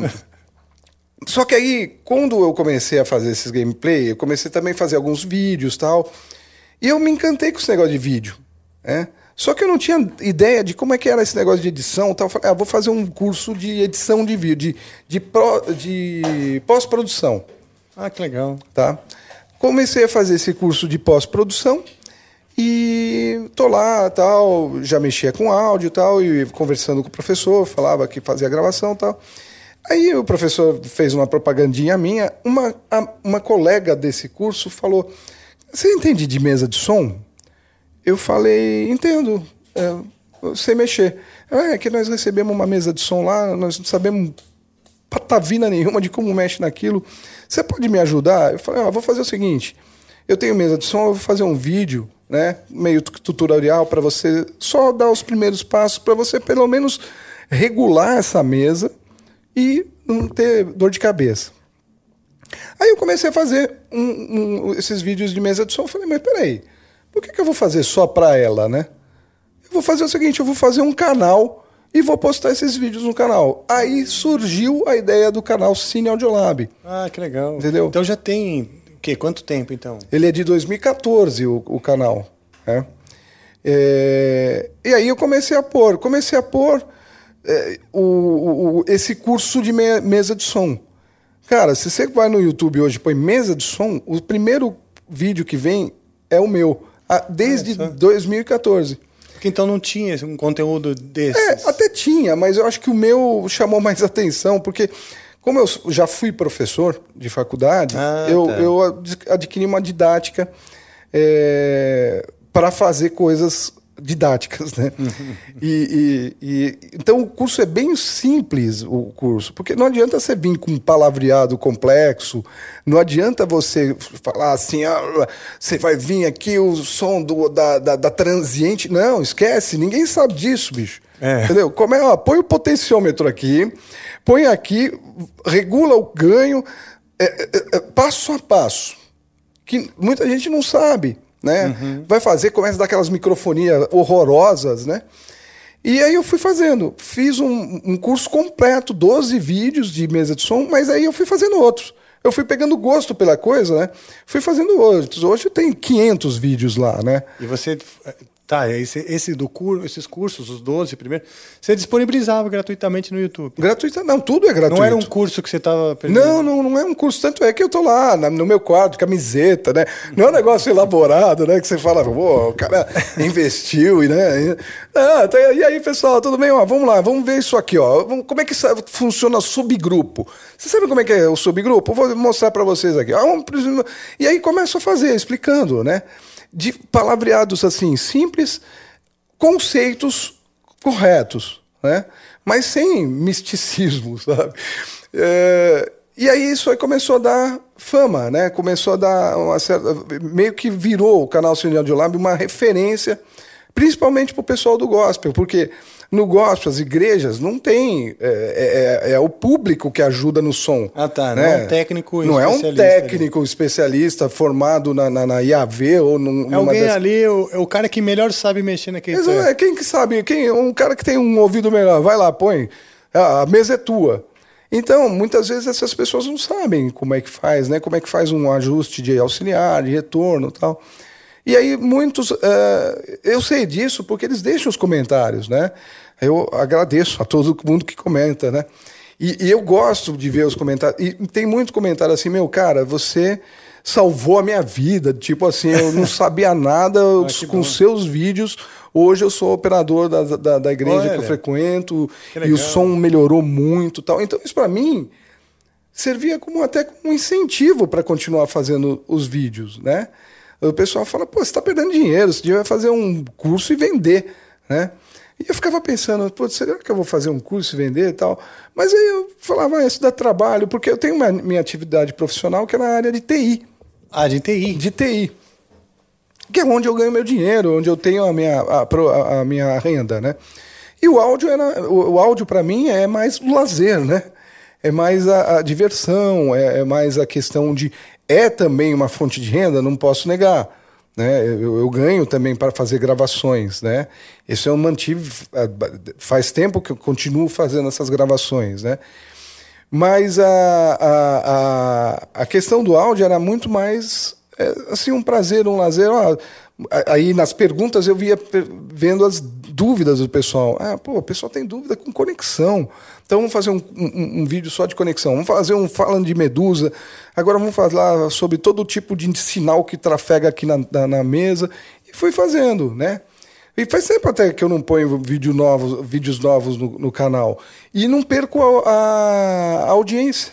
Para você Ai, ter. um-. Se eu não pôr vídeo nenhum, eu continuo tendo 3 mil visualizações diárias, entendeu? No, no canal. Que legal. É, porque o cara que está indo buscar, né, pela palavra, É. sei lá, conexões, mesa, Sim, feito. Direct Box. Direct É, Box. Eu tenho um monte de, de, de vídeo Direct Box. Então a- a- as pessoas meio que procuram. O próprio YouTube me indica. Né? Ah, Se você olha as estatísticas do canal e vê quais são os principais é, é, elementos que é, geram visualizações, é a indicação do YouTube. Ah, que legal, cara. É o próprio YouTube. Que bom. É, e você era professor de faculdade de quê? Eu era professor de faculdade nessa área de TI, na área de, de eh, e-commerce, né? Que é uma área que eu trabalhei bastante tempo. E também dava aula de, pe- eh, de empreendimento né? para cursos de, de tecnólogo, né? Na área de tecnólogo na área assim de administração de empresas, né? Eu dei na faculdade, aula na faculdade radial durante uns, uns três, quatro anos. Que legal. Que legal, cara. Vamos lá. Ah, vamos tocar então alguma coisa. Você, falou, do, você falou do, do, do, do rock, né? Do Deep Sim. Purple. Da, da, da fase que você estava ali no órgão, tocando órgão da Yamaha. E hoje, as, o baile da saudade, né? É. Eu quero passar um pouquinho por cada um desses aí. O, que tipo de repertório você tocava quando você tocava o órgão? Bom, naquela época, quem estava em alta era Roberto Carlos, né? Ótimo. Jesus Cristo, Jesus Cristo. É, quer Jesus fazer. Cristo, eu estou aqui. Mas você vai Sabe tocar que- junto, né? Sim, provavelmente. Quer É. fazer Have You Ever? Lucky Land Casino asking people what's the weirdest place you've gotten lucky? Lucky? In line at the deli, I guess? Aha, in my dentist's office. More than once, actually. Do I have to say? Yes, you do. In the car before my kids' PTA meeting. Really? Yes. Excuse me, what's the weirdest place you've gotten lucky? I never win and tell. Well, there you have it. You can get lucky anywhere playing at LuckyLandSlots.com. Play for free right now. Are you feeling lucky? No purchase necessary. Void where prohibited by law. 18 plus. Terms and conditions apply. See website for details. With the Lucky Land slots, you can get lucky just about anywhere. This is your captain speaking. Uh, we've got clear runway and the weather's fine, but we're just going to circle up here a while and uh, get lucky. No, no, nothing like that. It's just these cash prizes add up quick. So I suggest you sit back, keep your tray table upright, and start getting lucky. Play for free at LuckyLandSlots.com. Are you feeling lucky? No purchase necessary. Void where prohibited by law. 18 plus terms and conditions apply. See website for details. Quero, Vamos lá. quero. Deixa eu ver se eu tô afinado. Tá meio tom. Tá?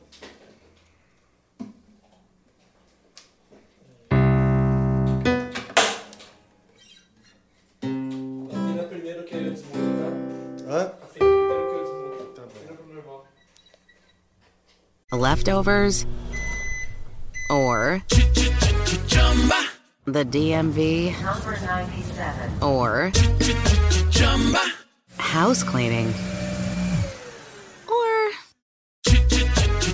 Chumba Casino always brings the fun. Play over a hundred different games online for free from anywhere. You could redeem some serious prizes. Chumba. ChumbaCasino.com. Live the Chumba life. No purchase necessary. Void where prohibited by law. 18 plus terms and conditions apply. See website for details. leftovers, or the DMV, Number 97. or house cleaning, or Chumba Casino always brings the fun. Play over a hundred different games online for free from anywhere. You could redeem some serious prizes. Chumba. ChumbaCasino.com. Live the Chumba life. No purchase necessary. Void where prohibited by law. 18 plus terms and conditions apply. See website for details.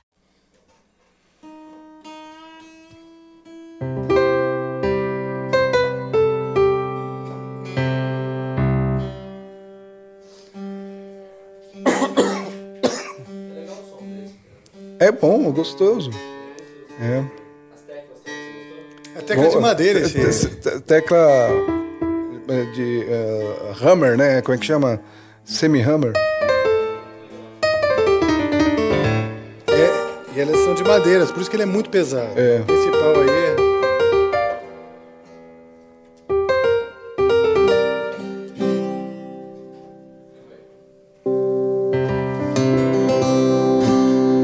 Vou botar a letra, tá? Tá bom. É, o Creedence fez parte da. De algum momento assim da. Era mais algo que o pessoal pedia ou você curtia? Não, ele faz parte atual do baile da saudade. É. Ah, é? É, a gente toca Creedence. Olha que coisa, É. que, que coisa, né? Se a gente falar que, que o repertório do Baile da Saudade é destinado a um público mais senil, vou chamar assim, é, botar o, o Creedence era, era rock, né? Quer Sim. dizer, imaginar... Eu imagino isso, que um- daqui uns 20 anos, sei lá, o Baile da Saudade é Iron Maiden. Não, já deve ser. Já deve ser. The Trooper. The Trooper. The Trooper.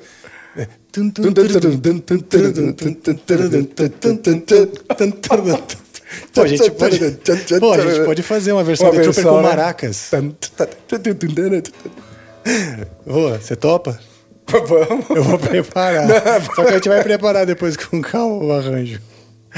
Vamos lá. Vamos. É... Ah, tem um, tem, um, tem um negócio aqui também. É. É,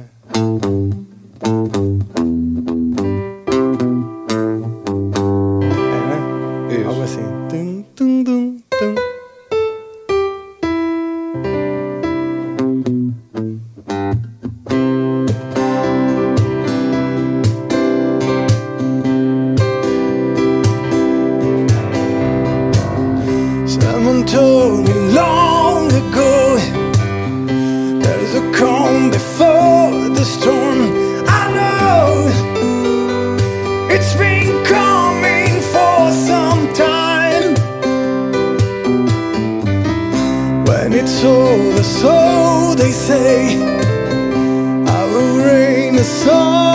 Day.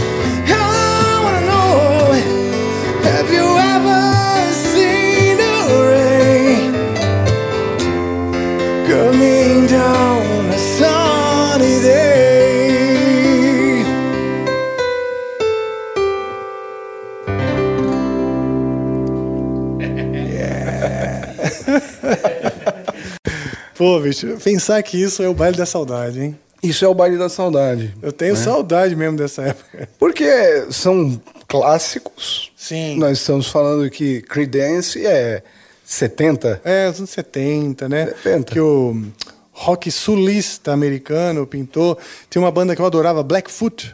Já ouviu falar? Não. Blackfoot é. Talvez até você tenha ouvido. Bom, Lynyrd Skinner. Curte Lynyrd Skinner? Não, não, eu não lembro desse. Talvez você. eu posso lembre. conhecer a música, mas não lembro o nome da Pois banda. é, eu tenho muito disso. É, pô, adoro essa música. Pô, essa música é do, do Kiss. Caramba, do Por Kiss. exemplo, Sweet Home Alabama. Sweet Home Alabama. É, essa é do Lynyrd Skinner. Que é aquela banda que morreu, morreram praticamente todos num desastre aéreo. Tipo, estavam em turnê. Aliás, cara, nesse desastre aéreo morreu músicos Lynyrd Skinner, do Creedence e de outra dessa dessa turma aí do rock americano, assim, bem folk, né, bem nacionalista. Era um rock nacionalista. Sim, é nacionalista, né? O, o rock, né? é, Você sabe disso. né? O rock é uma das músicas, das, da- dos estilos musicais mais vastos em termos de produção, né? De, de nuances, de variações, de é, apelos, né? Você vê, eu curto muito rock. Até se você falar para você, fala uma banda contemporânea que você gosta. Por incrível que pareça, eu gosto do trabalho do Slipknot, entendeu? Que é uma banda totalmente fora do meu padrão. Sim. Do baile da saudade, né? Sim. Já Pô, e o? Slipknot também já tá aí há um bom tempo. Já, né? já tem, um- já tá tem quase dando saudade. É, já tá dando saudade. Exatamente. Mas, assim, a- a- o segmento em onde eu mais ouvi, mais curti, foi o segmento onde tinha Led Zeppelin, Supertramp, Pink Supertramp, Floyd. É, Supertramp, Paris, os- o álbum Supertramp sabe uma do Paris. Supertramp? Não, não, não lembro nada, cara. Como é que chama? Sabe essa aí? Eu vou tentar, hein? Eu vou tentar Tem- também aqui. Mas tem uma harmona doida essa É. música aí, cara. E uns tempos loucos. Eu... Tá em que tom, hein? Tá em lá. When I was young, it seemed that life was so wonderful. A miracle, oh, it was beautiful, it was magical. All the the trees. Ele vai direto, isso que é a sacanagem aqui, É, né? é, meu, Ele nem é- espera. é. Quer do começo? Não, eu não sei tocar. A gente vai fazer um bromation. Então vamos lá, Embramating Now. É, Embromation Society. two, one. When I was young, it seemed that life was so wonderful. A miracle, oh, it was beautiful, magical. And all the birds in the trees, they'd be singing so happily, joyfully, oh, playfully, watching me. But then they sent me away to teach me how to be sensible logical, oh, responsible, practical.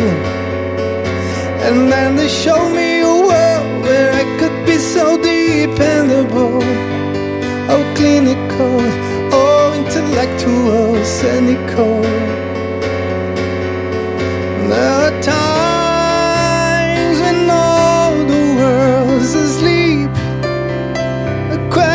Question none too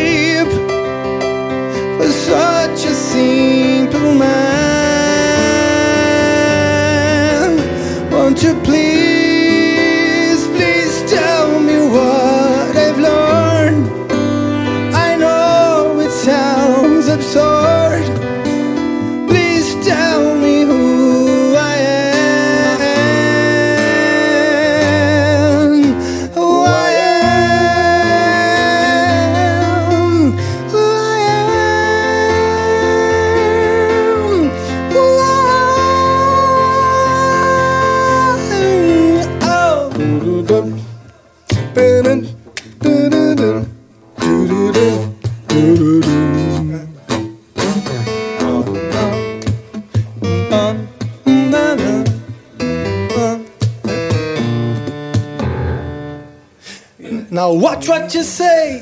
They'll be calling you a radical, a liberal, or fanatical criminal. Oh, won't you sign up your name? We'd like to feel you're acceptable, respectable, or presentable, a vegetable.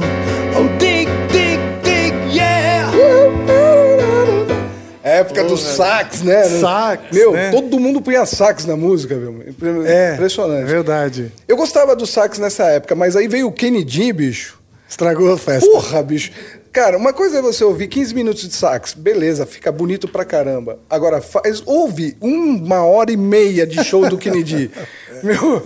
Era meio aguenta, entediante. É meio entediante. Não era? É, Tinha um som o sax bonito. é legal, é Ele tinha um bacana, som bonito de sim. sax bem. Porra, é o Kennedy, né? O cara tocava uma nota, você fala, pô, é o Kennedy. Kennedy. pá, Mas você vê, hoje eu não vejo falarem tanto do Kennedy. Quer dizer, acho que o pessoal cansou mesmo. Acho que nem no baile da saudade o pessoal Sim, sim. O sax, ele é, é um instrumento muito bonito, ele tem várias eh, nuances e várias tonalidades, mas ele, é um, ele não é um, um- um instrumento para você ficar o tempo todo investindo nele na música. Ele tem que vir fazer o, o que ele tem que fazer, dar o recado e sair. Sim. né? Tá, então, por exemplo, quem explorava bem, o próprio Pink Floyd explorava muito bem o Sim, sax. tem cada solo de sax entendeu? lindo. Não, sensacional, né? Falando nisso, é, de Pink Floyd, você chegou. Eu adoro o Final Cut e o. Desculpa, e também o The Dark Side of the Moon. Sim. Você já chegou a assistir o Dark Side of the Moon com o Mágico de Oz? Não, não assisti. Falam que é- tem uma sincronização da história com a música. É, muito legal. Você, você assistiu? Sim. Tem essa sincronia mesmo? Sim, claro que é abstrato em alguns momentos, né? Sim. Porque não foi planejado exatamente. Mas é um caso, é, um caso muito comentado de sincronicidade. Sim. É uma sincronicidade mesmo. Então é interessante ver. Por exemplo, o Mágico de Oz, ele foi o, o primeiro filme em Technicolor, né? O filme colorido, eles eram é uma espécie de eles coloriam a fita, Sim. né? E no meio do filme, quando ela, quando a Dorothy, ela é levada, né, pelo redemoinho lá para Oz, para esse mundo de Oz, quando ela cai lá, a- passa a ser colorida. Ele começa em preto e branco, ela está na fazenda ali e tal, e ela é levada e tal. Quando cai lá em Oz e, e co- começa a parte da história em Oz, é colorido. Então foi a apresentação do Technicolor para o mundo, né? E foi louco porque cai certinho com a hora da money. Money. Tum, Aquele barulhinho de, sem- de, ca- de, de, de- caixa, né? De, aquela caixa que tinha de padaria, né? Sim. Cara, esse álbum, The Dark Side of the Moon, é uma obra-prima. Tanto é que eu acho que fizeram até uma fábrica para produzir só esse álbum, né? Dizem, né? Que ele ficou na Mesmo? Billboard, ele ficou anos como o primeiro da Billboard. Né? Que coisa, né? É uma coisa assustadora o quanto vendeu The Dark Side of the Moon, entendeu? Eu gosto muito de, de Us and Them. Eu também ia falar Adoro essa. essa música. Você sabe? Não, não sei. Eu sei ouvir ela bem, assim. É, eu também. A maioria das músicas eu ouvi também, cara. Um monte de música de bandas que eu gosto, que são referências pra mim, eu não sei tocar. Algumas eu nunca toquei na vida. Sim. Eu, na verdade, eu, assim, uma música que eu, que eu gostaria de aprender a tocar, estava até tentando, outro dia, tirando lá, peguei a partitura, estava até me exercitando a ler partitura, que é do The Purple, que eu acho uma das melhores músicas Qual? do álbum, é Burn. Burn. Cara, Burn pra mim é uma coisa maravilhosa. Principalmente demais. aquele solo do John Lord. A musicalidade do John Lord, cara, explode nas músicas do Pink Floyd, do The Purple, cara. É uma coisa absurda, né? Você ouvir ele, né, com o Richard Blackmore fazendo aqueles, aquelas dobradinhas. Meu, não, faz, não tem mais isso no mundo, cara. Não tem mais isso no mundo. Não tem mais É. essa riqueza melodiosa. né? Agora, e- existe, tá? Mas é, mas é de nicho. É uma música de Sim, nicho, né? sim. É como o blues e o jazz se transformaram numa questão de nicho que, que, não, que, que garantiram o seu espaço no universo musical, né? Não vão mais, possivelmente não vão mais voltar a ser, acho que o mainstream, até porque se voltarem, vão voltar já com outros nomes modificados, né? Mas o, o rock progressivo, o rock, esse rock mais trabalhado, ele existe sim. Existe? Existe, por exemplo, na Suécia. Estão produzindo isso? Tem muita Estão criando isso? Estão criando. Tem uma banda que você deveria ouvir que você vai gostar. Ela se chama Nightfly Orchestra. Inclusive, o vocalista, ele é vocalista também de uma outra banda que chama Soilwork, que é uma banda de, de, de coisa mais pesada. Tipo, você falou do Slipknot, Aham. de, um, de um heavy metal um pouco mais pesado. Bem, pouco não, pesado. E, mas aí ele tem essa outra banda onde ele canta limpo. No, no, no Soilwork é... Né? Mas no, Gutural, né? Gutural. Mas no Nightfly Orchestra ele canta meio anos 80 e tem todo um, um- um- uma tentativa de resgate, meio vintage, de um rock mais assim, é bem legal. É, porque aquele, aquela, aquela, aquele trabalho musical, né? aquela dinâmica, eu gosto de dinâmica, cara. Eu acho que a música. também. Eu tem- ela, também. tem que, ela tem que ter os momentos de respiro. Quem falava muito isso é o, o baixista do Pink Floyd, o. Roger Waters? O Roger Waters falava, pri- principalmente quando eles estavam falando sobre o The Dark Side, tem a música Breathe, né? Uhum. E ele fala, Breathe é, é- é uma coisa que a gente pratica na composição. A música tem que ter espaço para você respirar. né? A música tem que ter espaços, sem som, sem nada. Né? Então, isso que é o grande lance do Pink Floyd. Né? Os caras entendem que a música ela precisa ter, ela tem, ela tem que ter é uma mensagem que ela precisa ser ouvida e assimilada. né? Hoje ninguém tem essa preocupação de fazer música para você assimilar, né? É, as pessoas não vão assimilar. Não vai assimilar nada, porque não estão com um polimento ah, vi- audio- auditivo para indicar, eh, sacar isso. Verdade, cara. Outro dia, um tempo atrás, eu estava com minha esposa, Beatriz, um beijo para você. É, e eu falava, nossa, olha só que linha de baixo. Ela falou, mas eu não estou ouvindo o baixo. né? Aí eu falei, não, o baixo está aqui, ó. Ele está fazendo isso aqui, ó. Tum, tum, tum, tum. Ah, é isso que é o baixo? Então, para o leigo musical, tudo é um bloco só. Sim. Por isso que o ritmo passou a ser mais importante do que a própria música. Hoje é mais ritmo do que música. É verdade. E, a pala- e os- e as palavras, né? O verso. Sim. Assim, as pessoas estão se interessadas em modelos comportamentais. Elas precisam se inspirar em modelos comportamentais que elas veem na internet, no celular, né? E então as músicas, as- a fala, né? O, o cantado ou falado, recitado, fala muito disso. Fala do estilo de vida, etc. E aí a pessoa se, se modela naquilo, né? É. Não é tanto a música, mas ah, aquela o modelo comportamental que o cara passa. O modelo comportamental que ela passa. Pro vinheteiro, né? É tudo fácil. O vinheteiro teve aqui. Eu vi o vinheteiro. Ele foi no banheiro e falou: Vamos fazer um funk. É.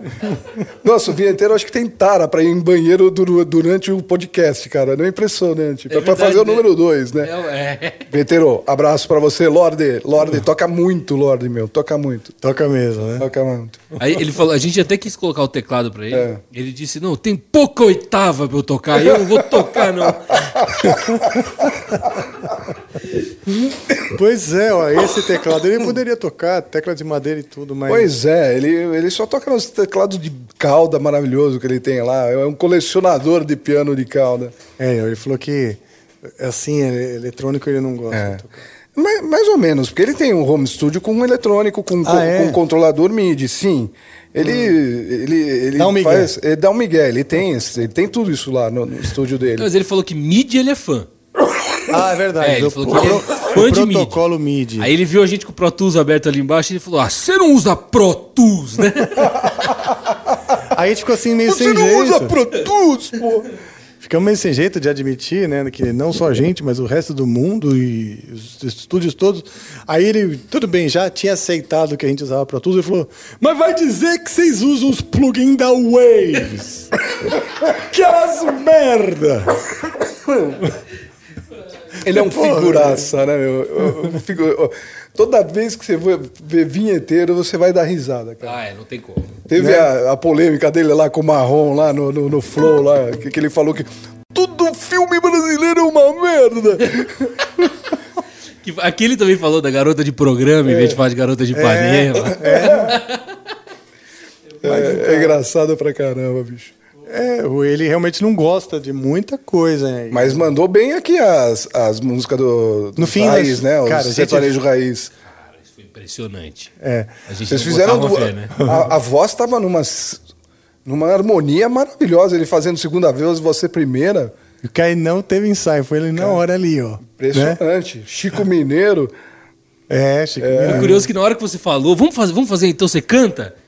E ele falou com tanta tranquilidade que ele cantava, que eu falei, ah, ele vai dar uma zoada, né? Ele vai... Caralho, Você não, gosta como- de sertanejo raiz? Gosto. É, eu- Gosto.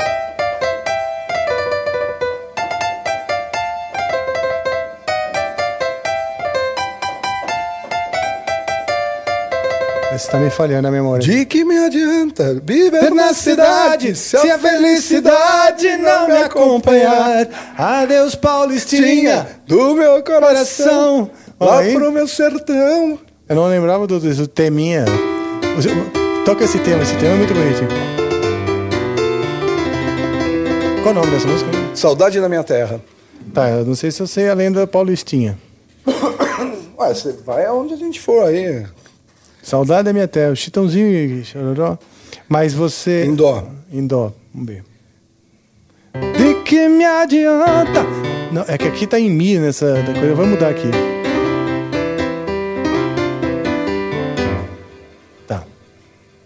É, então vamos lá, vou passar pra dó aqui. A gente tá mudando o tom aqui. É dó, sol e fá.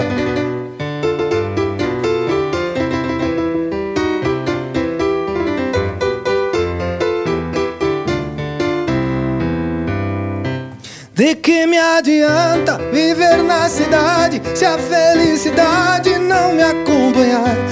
Adeus, Paulistinha, do meu coração, lá pro meu sertão eu quero voltar. Ver a madrugada quando a passarada fazendo alvorada começa a cantar com satisfação. Arreio o burrão, cortando Instagram, então saio a galopar. E vou escutando o galo berrando, o cia cantando no Jequitibá. Tema! Eita, boi! Nós vamos passar essa colinha aí, pessoal. A senhora aí pode levantar. Aqui ninguém vai ficar parado, não. Ah, não anda mais? Ah, desculpa.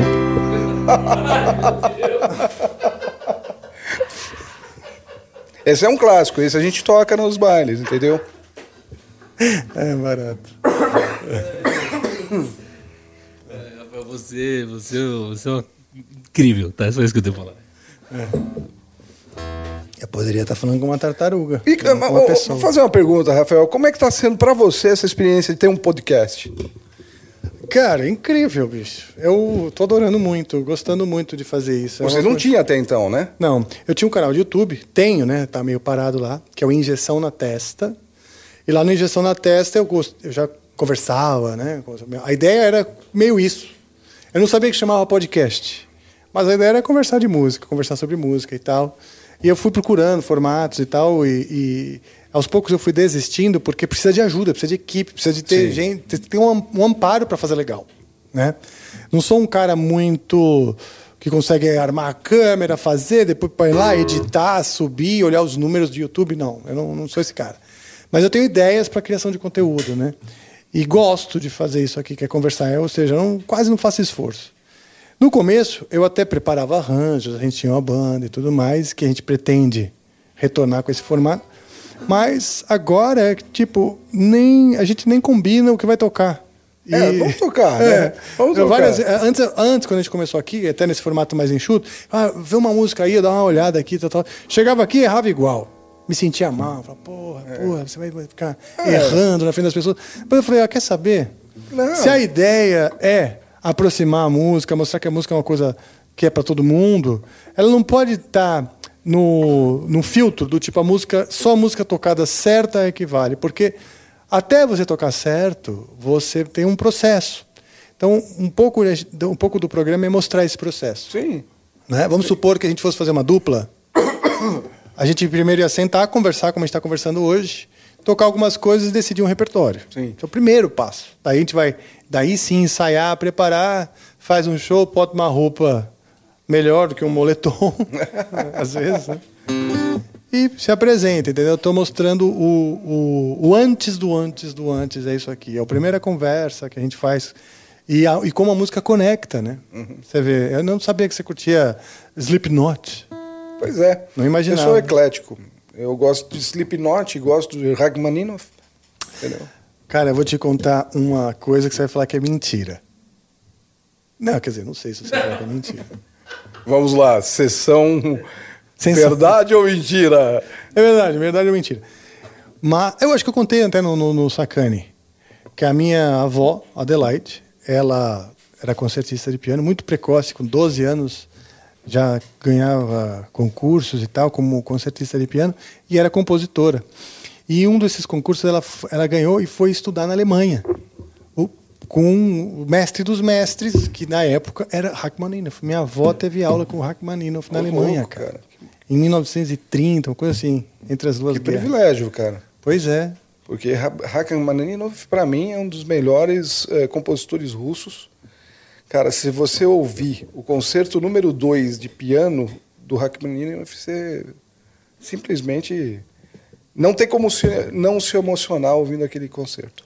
Você sabe que ele seria, vamos dizer, o final do romantismo, né? Sim. Porque já existia a música super moderna do Schoenberg, Wagner mesmo, que, que veio bem antes, é, era muito mais arrojado assim, em termos harmônicos e tal, mas é fenomenal, né? Sim. É fenomenal. A, a melodia dele é uma coisa assustadora. Cara, você ouve. Tanto é que aquela música é, é, que o pessoal chama de Ken Lee, né? É um tema, o tema inicial dela é, é o concerto número 2. Ah, tá, ele cita... É, é- ela é um plágio descarado Hum. do concerto número 2 do Rachmaninoff. Olha só.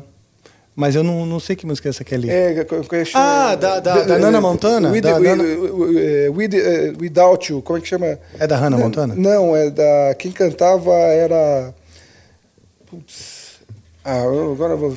Minha cabeça não tá mais Tá funcionando. Without You? Hã? YouTube? É, with, não, não, não é With Without You do YouTube, é da Mariah Carey. Ah, tá. Ah, olha só. Without You. Ah, não. Can't live. Isso, não, é, essa daí é- não é Mariah Carey, não, é Air Supply, não é? Air Supply? Can't live, can't live without you. Pô, isso aí é muito, já chorei muito com essa música. Isso, eu acho que é Without You.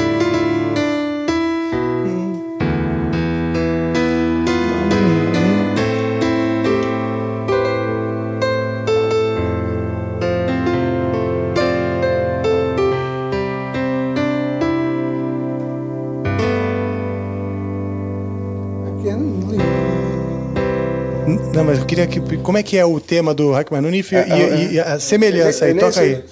É, Não, como é? No, I can't forget é o começo dela, né?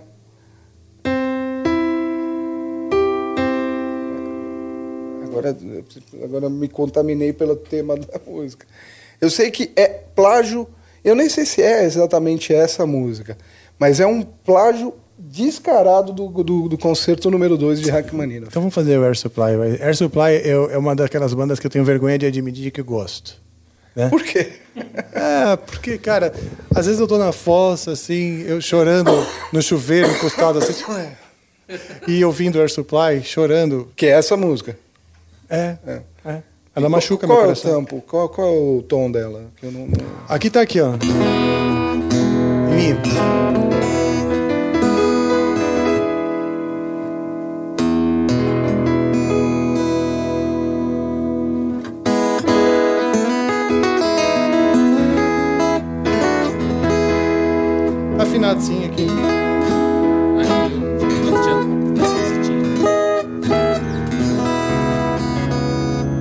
Can't forget this evening all your thoughts leaving.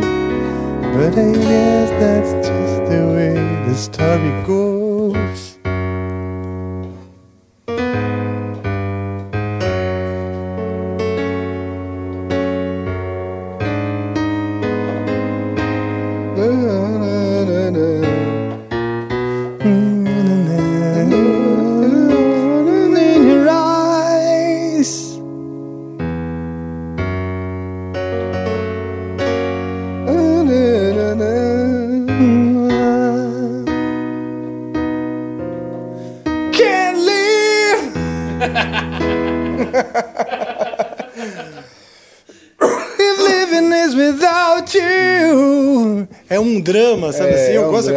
Drama, meio é. Esquema Nazaré, né? Nazaré, e assim, é uma coisa meio brega. E eu gosto, eu gosto de música brega. E eu acho que meu estilo é breguíssimo.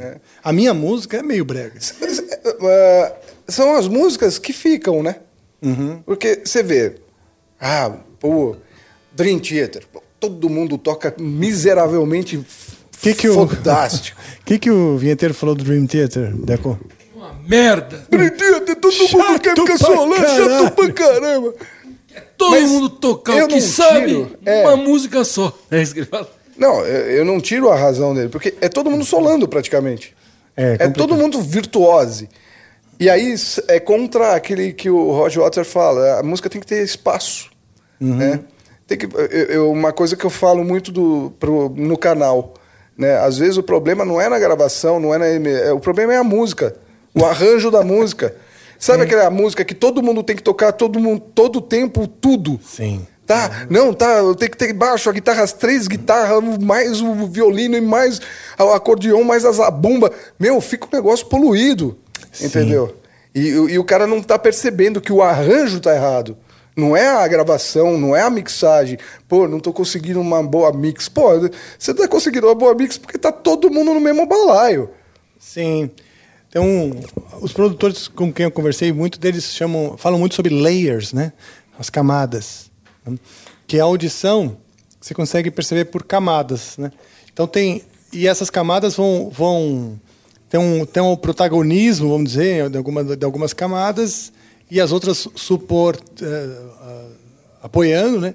E aí de repente aquela camada que estava apoiando vem para o protagonismo e vão vem nessa coisa. Isso.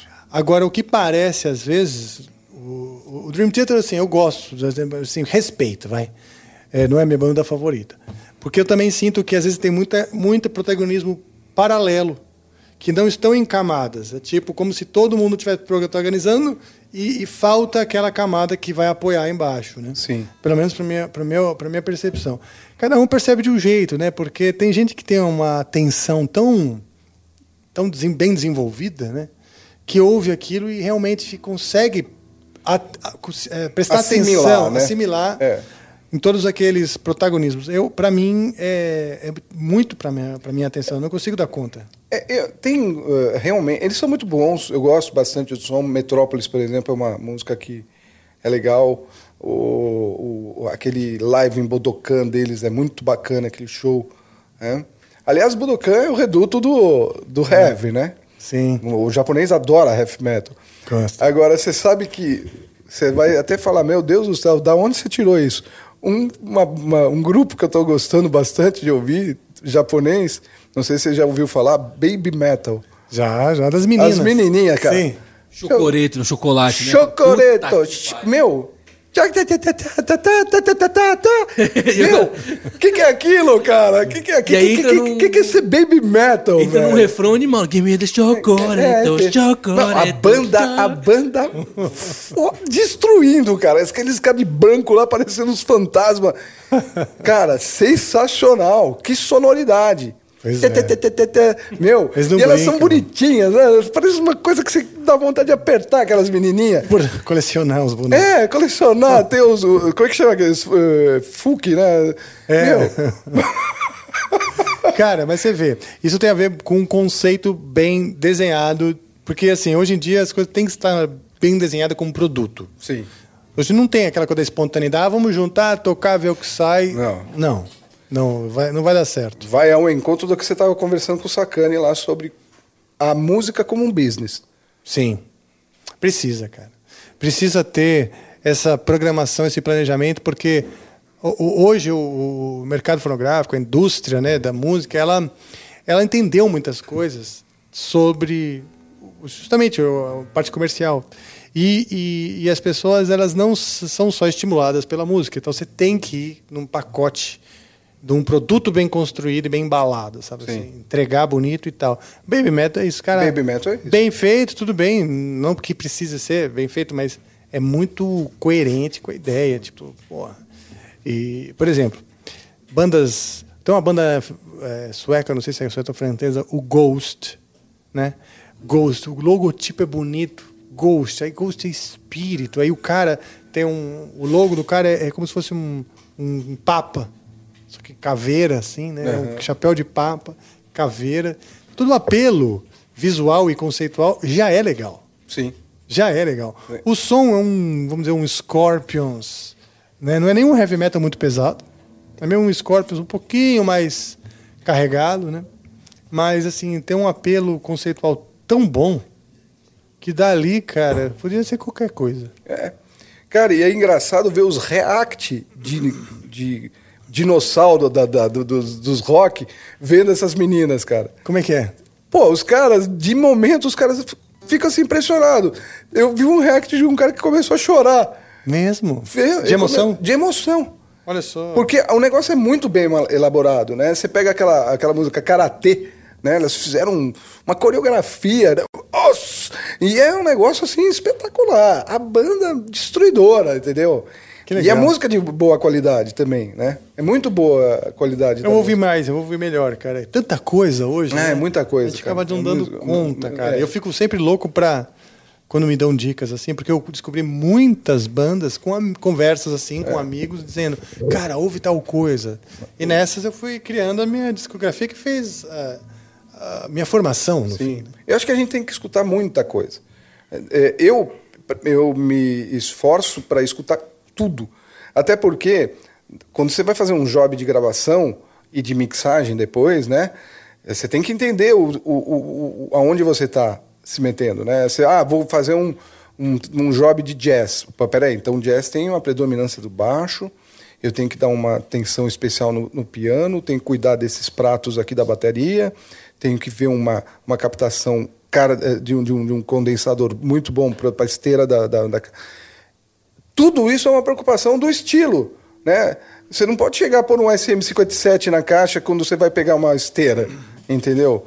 É, E essa preocupação você tem que ter na hora de captar. Para mim, captar é a é, Até outro dia tava, fiz um vídeo sobre. É captação, edição, mixagem, depois você tem a masterização que você vai fazer pro, pro job que for necessário. Né? Mas a captação, meu, a captação ela é fundamental sair certa. É verdade. Eu, a gente tava. Segunda-feira passada, estava conversando, até foi uma live lá no canal do Angra, que a gente está fazendo umas lives às segundas-feiras, que são os Angra Talks. E nessa vez nós conversamos com o produtor Dennis Ward, um produtor que produtor americano que mora na mora na Alemanha. Nós produzimos já três álbuns com ele, né? O Angra produziu com ele. O cara conhece, conhece muito. E a gente vai produzir o próximo novo, o novo álbum do Angra também com ele. E ele estava contando exatamente isso. Ele falou que ele recebe muito trabalho de, de gravações que os caras fazem em home studio, né? Para ele, ele mixar, né? Então ele é conhecido por tirar um excelente som de mixagem, master e tal. Então os caras fazem de qualquer jeito e acham que ele vai fazer um milagre. Tipo assim, ele fala, olha, o som que você está ouvindo, quando o som é bom, é porque foi bem captado, foi bem microfonado, foi bem gravado também. A execução é importante. Sim. Tanto, né, a gente fala da, da, da captação, tanto o som quanto a execução. com execução, né? exatamente. Se tiver mal executado também. É. Ah, o cara deu uma trastejada no violão, violão quer que tire isso na edição. Não, não dá. Porra, bicho. Viva com isso, né? É, viva com isso. Viva com Vai falar, ah, tem. Isso aí dá um toque natural. Todo É. mundo trasteja, pô. Não, e é verdade. É. Por exemplo, em mixagem tem gente que corta todas as respirações dos cantores. E tem gente que deixa a respiração dos cantores porque aquilo dá também uma emoção, Sim. um aspecto natural, né? Sim. Você é do tipo que tira as respirações ou deixa? Não, é, dependendo da, do- da intensidade Ah, da sim. respiração. Tem uns caras asmáticos lá né? que acabam com a música. né? Pior que eu sou asmático. Falando ainda nesse assunto, o Jamba Joe aqui. né, Aí, Jamba, yes. É, acho que antes mesmo né, da captação, como você já tinha falado anteriormente, a música, o arranjo. Porque arranjo. não adianta nada todo mundo tocar ao mesmo tempo no arranjo e na mixagem. é, você vai ter que sacrificar alguém para deixar é, menor, né? Alguém deixar maior ali na mixagem. Mas se você quer uma mixagem boa, ou, é, uma música boa, eu acredito que é o arranjo. É o É a arranjo, cara. música antes mesmo. Aí você pensa na, na- na captação, porque eu também sou produtor. O pessoal fala, John, mas mixing ou master? Eu falo, música. Música antes, instrumen- é, instrumentos afinados, né? Sim. Um músico bom, com uma pegada legal. é, porque senão depois o cara vai ter que botar um, um summing, né? Algum trigger na bateria para poder substituir o que o baterista não tocou legal. Então, realmente, é a música, não tenho o que falar, É né? música, Tipo, o é o músico, arranjo né? e aí tem essa Exato. sequência burocrática. Exato. Aí captação, aí a mixagem vai ser um pelo só, né? Que o cara tem que casar, tem que entender muito bem o que já foi feito na, na, na gravação. Que nem você falou, pô, gravou não pegando o grave. Como é que o cara vai fazer o grave na mixagem? Não né? tem? Não nasce grave na- do é. nada, né? Vai emular Ou uma então o cara tá lá, tá todo mundo uníssono. Aí o cara fala, meu, meu, tá tendo muito mascaramento aqui, tá mascarando. Porra, tá todo mundo na mesma nota, caramba. Aí o que, que você faz? Você não faz nada. É, Não tem nem um- uma terça, não tem nem uma quinta aqui, porque o cara tá sempre todo mundo ali naquela região. Como é que você faz um trabalho bom nisso aí, né? Pois é, cara. É, deixa eu perguntar. Pô, é, bom, a curiosidade, né? Você, sendo par- pai do Monark, agora, quero entrar no assunto do Monark, porque é um cara que eu admiro mesmo e sou muito grato a ele, porque ele é um, foi um dos, dos padrinhos. né, É, um cara que, que, que embarcou nessa ideia aqui do Amplifica e tal. Então eu falo para ele, muito grato, assim, não posso nunca é, virar as costas para isso, né? E, e ele é um, é um ser a ser estudado. é um cara diferente. E como é que era ele na infância? Cara, a infância dele, ele era uma, uma criança normal, bacana, assim, assim, no sentido. Pra você ter uma ideia, a gente morava nessa época em Três Rios. Ele sempre foi um cara muito humano, no sentido de agregar as pessoas. É, a gente gostava muito de ir numa, numa, num, num lugar lá para comer um churrasquinho, tomar um chopp lá, é muito quente e tal. Chamava Chopana. E, e era Chopana mesmo, era de palha mesmo. Depois pegou fogo o troço. Puta merda. E ele levava um brinquedo e levava um outro brinquedo para uma pseudo criança que pudesse estar Ah, lá. Entendeu? Então ele ficava, a gente ficava lá, eh, e a gente perguntava se achou algum amiguinho. Aí ele via uma, uma- criança numa mesa, ele chegava na mesa, põe o brinquedo assim na frente da criança Olha. e ficava parado assim. né? Aí a criança não entendia o que estava acontecendo, pegava o brinquedo e começava, os dois estavam Olha só. brincando.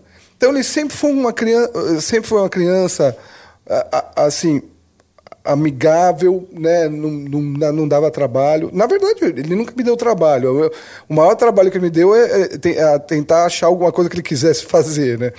É, mas ele nunca foi um cara de dar trabalho, um- foi- sempre foi calmo, sempre foi na dele, né?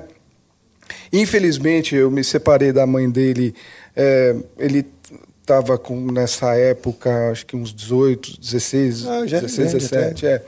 Mas isso acho que mexeu um pouco com ele, meio, ele fica meio brigado comigo tal. Na época ou até hoje? Não sei. Não, na época. Você Na tá- época, vocês é, sempre é, juntos. a gente está sempre junto, eu tenho sempre contato com ele. Não sei, ele deve ter alguma encrenca. Normal, né? É, Filho tem sempre alguma coisa com o pai. Sempre filho, o pai sempre não foi o pai que ele precisava, né? Nessa época eu trabalhava muito, eu tinha, eu- eu- que nem o pai do Cris, eu tinha dois empregos, né? Eu trabalhava de manhã e dava aula à noite, né? Para poder pagar as contas, né? Porque as contas vêm, né? Você trabalhava no, de TI, no, no campo de TI de manhã. no campo de TI da manhã e dava, e dava aula à noite. Né? E assim, a gente tentava dar o melhor eh, nível de vida possível. Né? E, e uma das coisas que eu sempre priorizei, isso eu sempre priorizei para os meus filhos, é o melhor ensino. Porque eu sou de uma geração que boas escolas, bons ensinos, normalmente, não é uma, uma, Uma regra. uma regra, mas normalmente acaba dando bons profissionais, bons profissionais acabam conseguindo melhores posições na vida. Pode esquecer isso que eu falei. É, isso já tá? mudou um pouco. Pode mas, esquecer isso Mas que eu, eu, falei. entendo que na, seu plano, vamos dizer, 20 e Sim. tantos anos atrás. Há 20 e tantos anos atrás, você saía no mercado com um bom currículo, você não você nem passava por entrevista. Né? Eu nunca tive dificuldade de arranjar um emprego. Né? Nunca, nunca, na verdade, eu nem, nunca passei por entrevista, por incrível que pareça. Só o seu currículo já abria as Exatamente. portas. Exatamente. E, e, e eu queria que ele seguisse esse caminho do vamos estudar tal. E aí, aí começou uma das piores discussões, né? Aí eu falei, não, você tem que estudar, tem que pelo menos terminar o, o, colégio, o ensino médio, ele nem queria continuar. Ele terminou na base do supletivo. Ele fala isso nas conversas dele, né? E, ele já tinha o canal de, de YouTube? no Ele estava começando, na- no final, no- no- quando ele fez supletivo. Aí ele, eu falei, você tem que fazer uma, uma faculdade. Ah, vai fazer. é, Ah, ele falou, vou fazer essa de design de games. Ele entrou na, na faculdade de design de games. Porque é, game é o que eu gosto e tal. Mas aí, nessa época, ele já estava começando a ter uma certa ascensão no canal dele de Minecraft. Aí ele falou, pai, ó, tô ganhando tanto. Ele escondeu isso de- da gente, né? já estou ganhando tanto, o canal está crescendo, eu vou sair da faculdade e vou me dedicar ao canal. Eu falei, caramba, né? Tomei um susto, né? Eu falei, o que, que é isso? O que, que é o YouTube, né?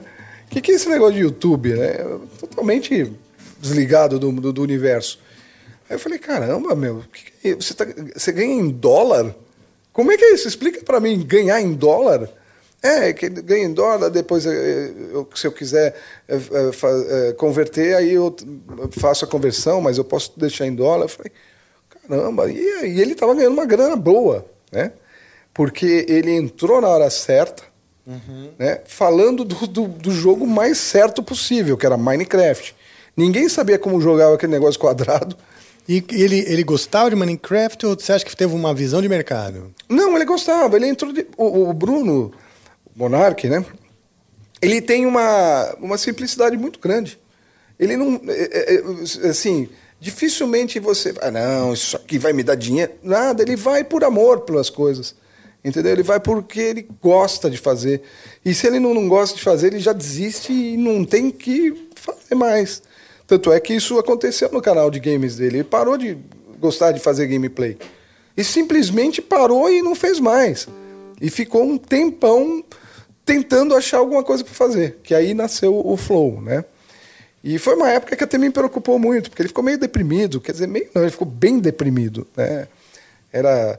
Cara, aquele período foi pior do que o que aconteceu com ele agora. Mesmo? Foi. Foi bem pior. Mas assim, ele, ele, ele parou o canal de games porque ele quis. Porque ele quis. Mas isso Entendeu? deu um vazio? Como foi? Deu um vazio, porque aí ele queria, ele queria se tornar relevante de novo. Tentou até voltar com o canal de games, mas já tinha dado, já tinha passado a. Sabe aquela questão da oportunidade que ela aparece, você abraça ou você perde. Ele perdeu aquela oportunidade naquele momento. E ele quis mexer com política, falar sobre política, porque aí meio que já estava nascendo o que ele queria falar, né? o que ele queria fazer. E ele ficou um tempo assim no ostracismo, vivendo do dinheiro que ele ganhou, né? E, e ele não estava achando um. Não estava encaixando nada. Estava tentando voltar, mas não, não conseguia voltar, né? Porra, um cara que tinha saído pela, pela, pelo teto do shopping center norte de tanta gente que ele colocou no- naquela livraria lá, Saraiva, né? É mesmo? É, teve um episódio que é, segurança teve que tirar ele pelo teto do shopping. Mas como? Porque ele chegou, ia fazer, ia ter o, o- o lançamento, acho que do jogo Diablo, Diablo 2, Sei, Diablo sim, 3, sim. Na, na livraria Saraiva do Center Norte. E ele no Twitter falou: Ah, eu vou, eu e o, o meu amigo aqui, eu não lembro o nome agora, do Digan, Hum. né, que era um outro youtuber na época. Eu e o Digan vamos aparecer lá. Meu amigo, Foi a cidade inteira lá. meu, ele colocou acho que mil pessoas lá. Olha só. E aquilo virou um tumulto, né? Quando ele chegou, todo mundo, Monark! Mon-" Meu, lotado de gente. Os caras não sabiam o que fazer. Eles tiveram que tirar ele pelo teto do, do, do Center Norte para dissipar aquela turma, porque eles estavam com medo que eles iam quebrar o shopping inteiro. Você imagina, hoje. é, você conhece o Center Norte, Rafael? Sim, sim. É onde é o Madeiro. Sim, O- ok. onde, é- onde é o Madeiro. Onde era hoje é o Madeiro- Onde hoje era o Madeiro era, era, era a, a Saraiva. Ah, acho que era Saraiva. Meu, aquilo lotou de gente, cara. Olha lotou de gente. Lotou de gente, assim, não tem espaço para andar. Aí os caras falam, não, não, não, isso aqui não dá para ficar assim, não. É. E aí o pessoal começou a sacar a, a, a força que era o youtuber. Né? Porque até então, youtuber, ninguém sabia que quem era youtuber. Então, com a, com a presença do Monark no YouTube, o pessoal começou a ver o que, que era a força de um youtuber. Sim. Aí ele fez propaganda para Live Team, foi na, na, na Fátima Bernardes umas quatro, cinco vezes. né? Ele estava num, num auge de carreira dele muito grande. Só que despirocou, falou, não, não quero mais fazer essa merda, não sei o quê. E quis entrar pro, pro lado político. Pronto, o canal dele. É, E o YouTube é, é diferente do, do, de um canal como o meu, que é um canal técnico. Se eu não fizer é, d- é, conteúdo, continua dando view por causa de ser o fato de ser técnico. Agora, um conteúdo whatever, um conteúdo eh, de entretenimento, ele tem um pico e depois ele morre. né? Se você não põe mais coisa, o canal desaparece né, no algoritmo. A gente sabe que a gente precisa estar toda semana, duas vezes por semana aqui, no mínimo, né? Pra manter a parada. Exato, exato. Se você para, é, é- é- é- é- é assim, é visível no gráfico. O, o YouTube para de, de- O algoritmo para de indicar e de repente você saiu, você, você sumiu do mapa enquanto, como canal. Né? O meu, como é técnico, a pessoa vai muito por questões técnicas. Então tá sempre rotatividade. E aconteceu isso com ele. O canal entrou numa, numa buraqueira de visualização e aí ele tentou retomar e não conseguia. E aí ele falou, pô, o que, que eu vou fazer? Aí ele conheceu o Igor, que moravam perto, eh, eh, lá na, na- em Curitiba, né? Ah, tá. Naquele bairro Santa Felicidade, né? E aí o Igor também estava numa situação bem parecida com a dele, né? E falou, pô, vamos fazer um negócio junto? Vamos. E esse negócio junto que nasceu o Flow. Pô, que legal, cara. Inicialmente o Igor falou: ah, vamos fazer é, unboxing de produto da China. O, Bru- o, o Monark falou: não, que unboxing? Vamos fazer um, um podcast. né? Vamos fazer um negócio de conversa. Aí ele, ah, legal, bacana tal. Aí chamaram o Jean para ser o operador. Leftovers. Or the DMV. Number 97. Or house cleaning. Or Chumba Casino always brings the fun. Play over a hundred different games online for free from anywhere. You could redeem some serious prizes. ChumbaCasino.com. Live the Chumba life. No purchase necessary. Void prohibited by law. 18 plus terms and conditions apply. See website for details. Leftovers or Chumba. the DMV Number 97. or house cleaning Chumba Casino always brings the fun. Play over a hundred different games online for free from anywhere. You could redeem some serious prizes. Chumba. ChumbaCasino.com. Live the Chumba life. No purchase necessary. Void prohibited by law. 18 plus terms and conditions apply. See website for details. E começaram lá num quarto que ele tinha, que era o quarto de hóspedes da casa dele. Montaram o estúdio lá, começaram com o equipamento errado, comprando só microfone eh, USB, webcam. Tá? Falei, não, tá, tá errado. Põe o áudio numa mesa. Porque aí a mesa é uma única fonte só Lucky Land Casino asking people what's the weirdest place you've gotten lucky? Lucky? In line at the deli, I guess? Aha, in my dentist's office.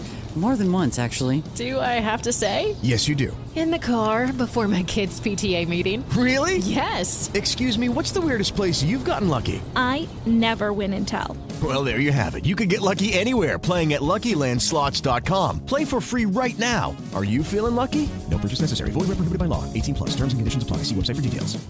Lucky Land Casino asking people what's the weirdest place you've gotten lucky? Lucky? In line at the deli, I guess? Aha, in my dentist's office. More than once, actually. Do I have to say? Yes, you do. In the car before my kids' PTA meeting. Really? Yes. Excuse me, what's the weirdest place you've gotten lucky? I never win and tell. Well, there you have it. You can get lucky anywhere playing at LuckyLandSlots.com. Play for free right now. Are you feeling lucky? No purchase necessary. Void where prohibited by law. 18 plus. Terms and conditions apply. See website for details. de áudio. Você pode entrar com 50 pessoas, mas vai uma só fonte de áudio para sua, a sua mensagem final do podcast. Isso é mais fácil. é- é- Você, concentra a administração do áudio num, num elemento só. Você não tem que Então ficar você que, que, que, que, avisou isso. É, na verdade, o, o Jean via meus vídeos, né? O Jean aprendeu a mexer na, na- na- nas mesas lá, vendo um pouco dos meus vídeos, e eu ia dando os toques pro, pro, pro Monark. Que legal, você eu vê? dando os toques pro Monark, falou, ó, faz assim e tal. É, o- o- o OBS Studio, o computador, ele meio que fica muito sobrecarregado se você põe muita coisa USB, entendeu? Sim. É muita coisa para ele administrar. É melhor você pôr um USB para o áudio e um USB para o vídeo. E nesse USB do áudio, uma- interface, você está cuidando de toda a parte de, eh, de- do áudio.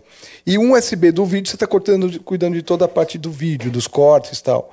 Você não sobrecarrega o, a CPU do, do, do computador, entendeu?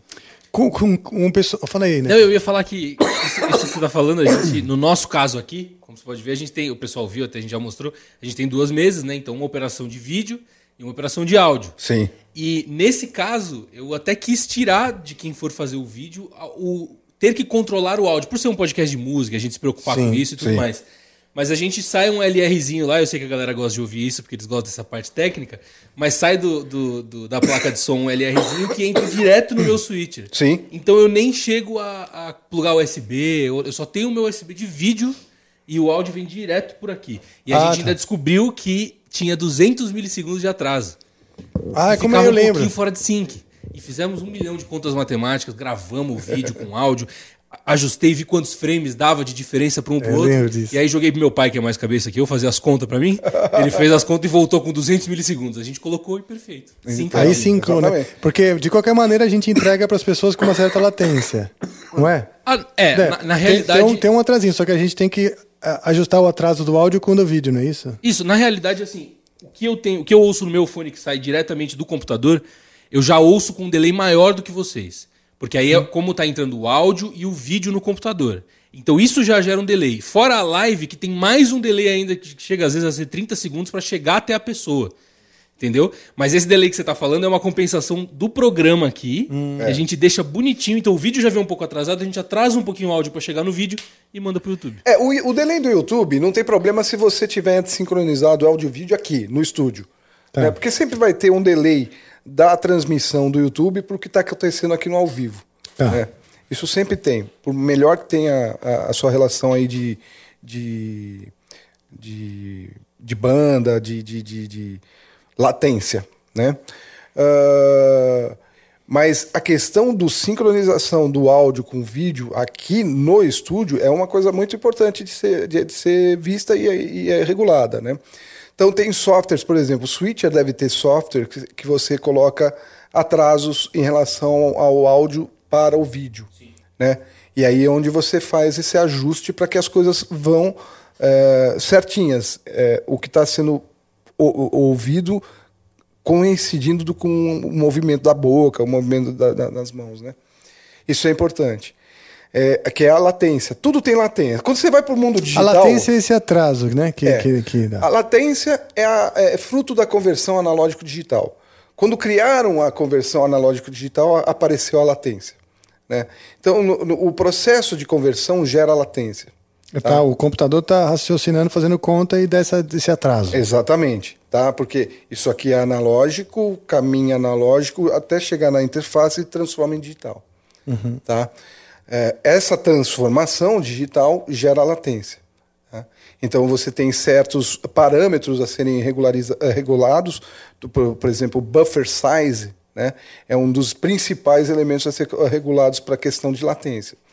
Se você estiver falando em um ambiente de gravação de áudio, eh, quando eu vou fazer a gravação, eu procuro sempre deixar um buffer mais enxutinho para que você não tenha tanta latência, né, de você bater e a nota sair depois, de milissegundos depois. Meio desagradável, você- principalmente se você estiver gravando com fone. Ah, quando você vai mixar, que aí já não está gravando, aí você é um- pode pôr o buffer lá em cima, porque aí ajuda por causa do processamento. Sim, vai ligar Porque- um monte de plugin. Eu, ah, os plugins vão comer teu buffer, entendeu? Sim, sim. 64? Que é o máximo que a máquina Entendi. Você sabe que até a voz que a gente fala aqui no fone, ela vem com uma certa latência, pequena. Sim. Algumas pessoas se incomodam muito com essa pequena latência. Eu acostumei. No último podcast que a gente fez aqui com a equipe, a Fernanda foi cantar e essa pequena latência Atrapalhou atrapalhou. é.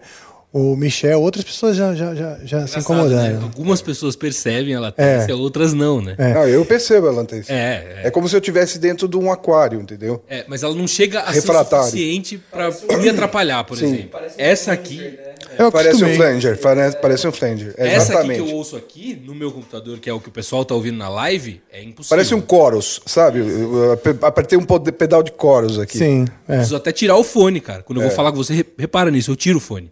Senão eu fico num sanduíche, ishi, ishi aqui que Ah, eu não porque a sua é consigo. muito maior, né? É, deve, ser, deve chegar a um segundo, vai. É, mas assim.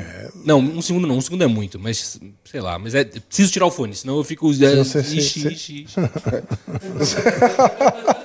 Sanduíche, ixi, ixi. Ixi, ixi, ixi. aqui em milissegundos, a partir de 13 milissegundos você já consegue ouvir uma diferença. E pelo esse buffer size, eu acho que é uns 9 milissegundos, 6. Ah, é? É, então. No começo, quando a gente estava ainda lá embaixo, na sala de baixo, eu percebia bastante, me incomodava. Agora eu acostumei, né? E para cantar, eu peço um reverbinho que ajuda. O reverb daquela diluída, vamos chamar assim. Ele dá diluída na latência, porque ele se incorpora na latência. É, é. Então ajuda. Muito bom, muito bom.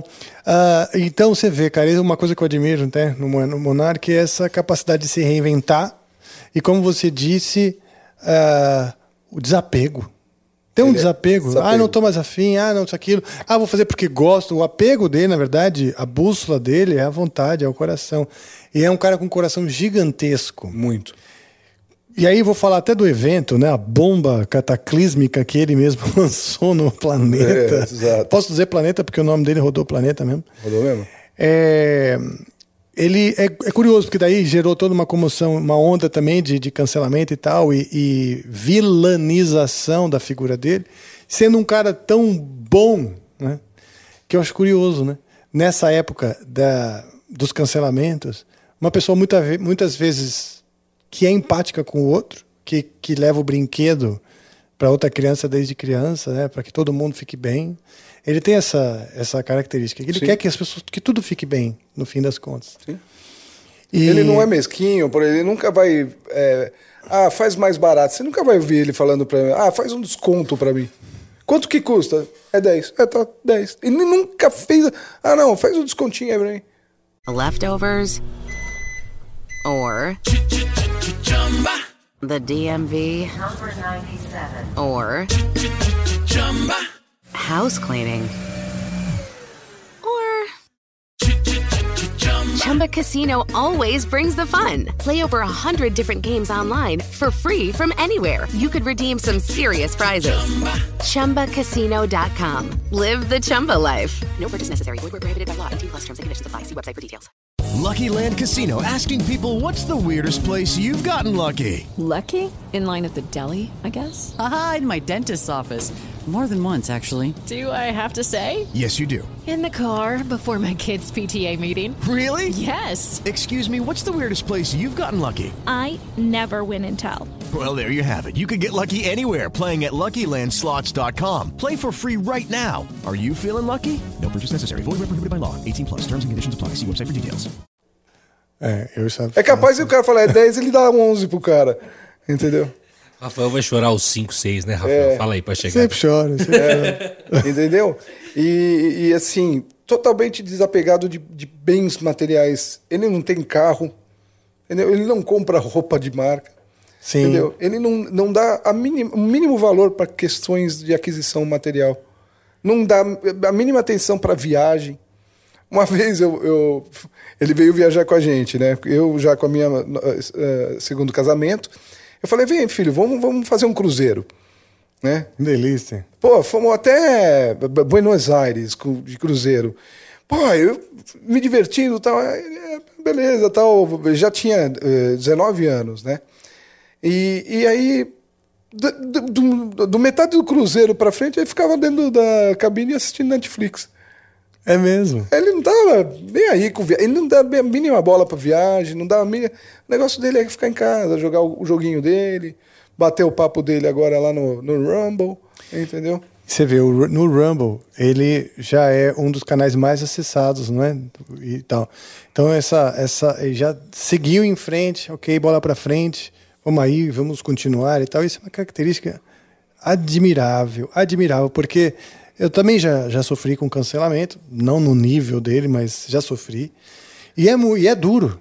É. É duro, a gente faz pose de durão, ah, não tá ok, não tô nem aí, mas tipo, claro que é duro, né? Você, ah, o ser humano é social, né? E, e como foi, na- chegou a respingar no resto da família? Respingou, respingou. A mãe dele, principalmente, a, a irmã dele, os caras faziam, faziam coisa, falavam coisas pesadíssimas. Que iam lá, iam é, cortar o mal pela raiz. Para mim, eu não, como eu não tenho muita coisa em meu nome, redes sociais em meu nome, eu priorizo o Cine Audiolab, foi também, né? Mas eu não dou a, minha- a mínima bola pra você. Eu sei que isso aí é tudo fogo de palha.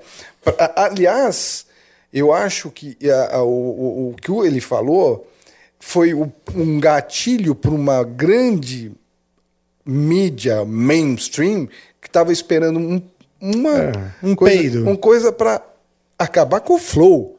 Sim. Entendeu? É uma questão com política. o flow, exatamente, porque o flow roubou a cena.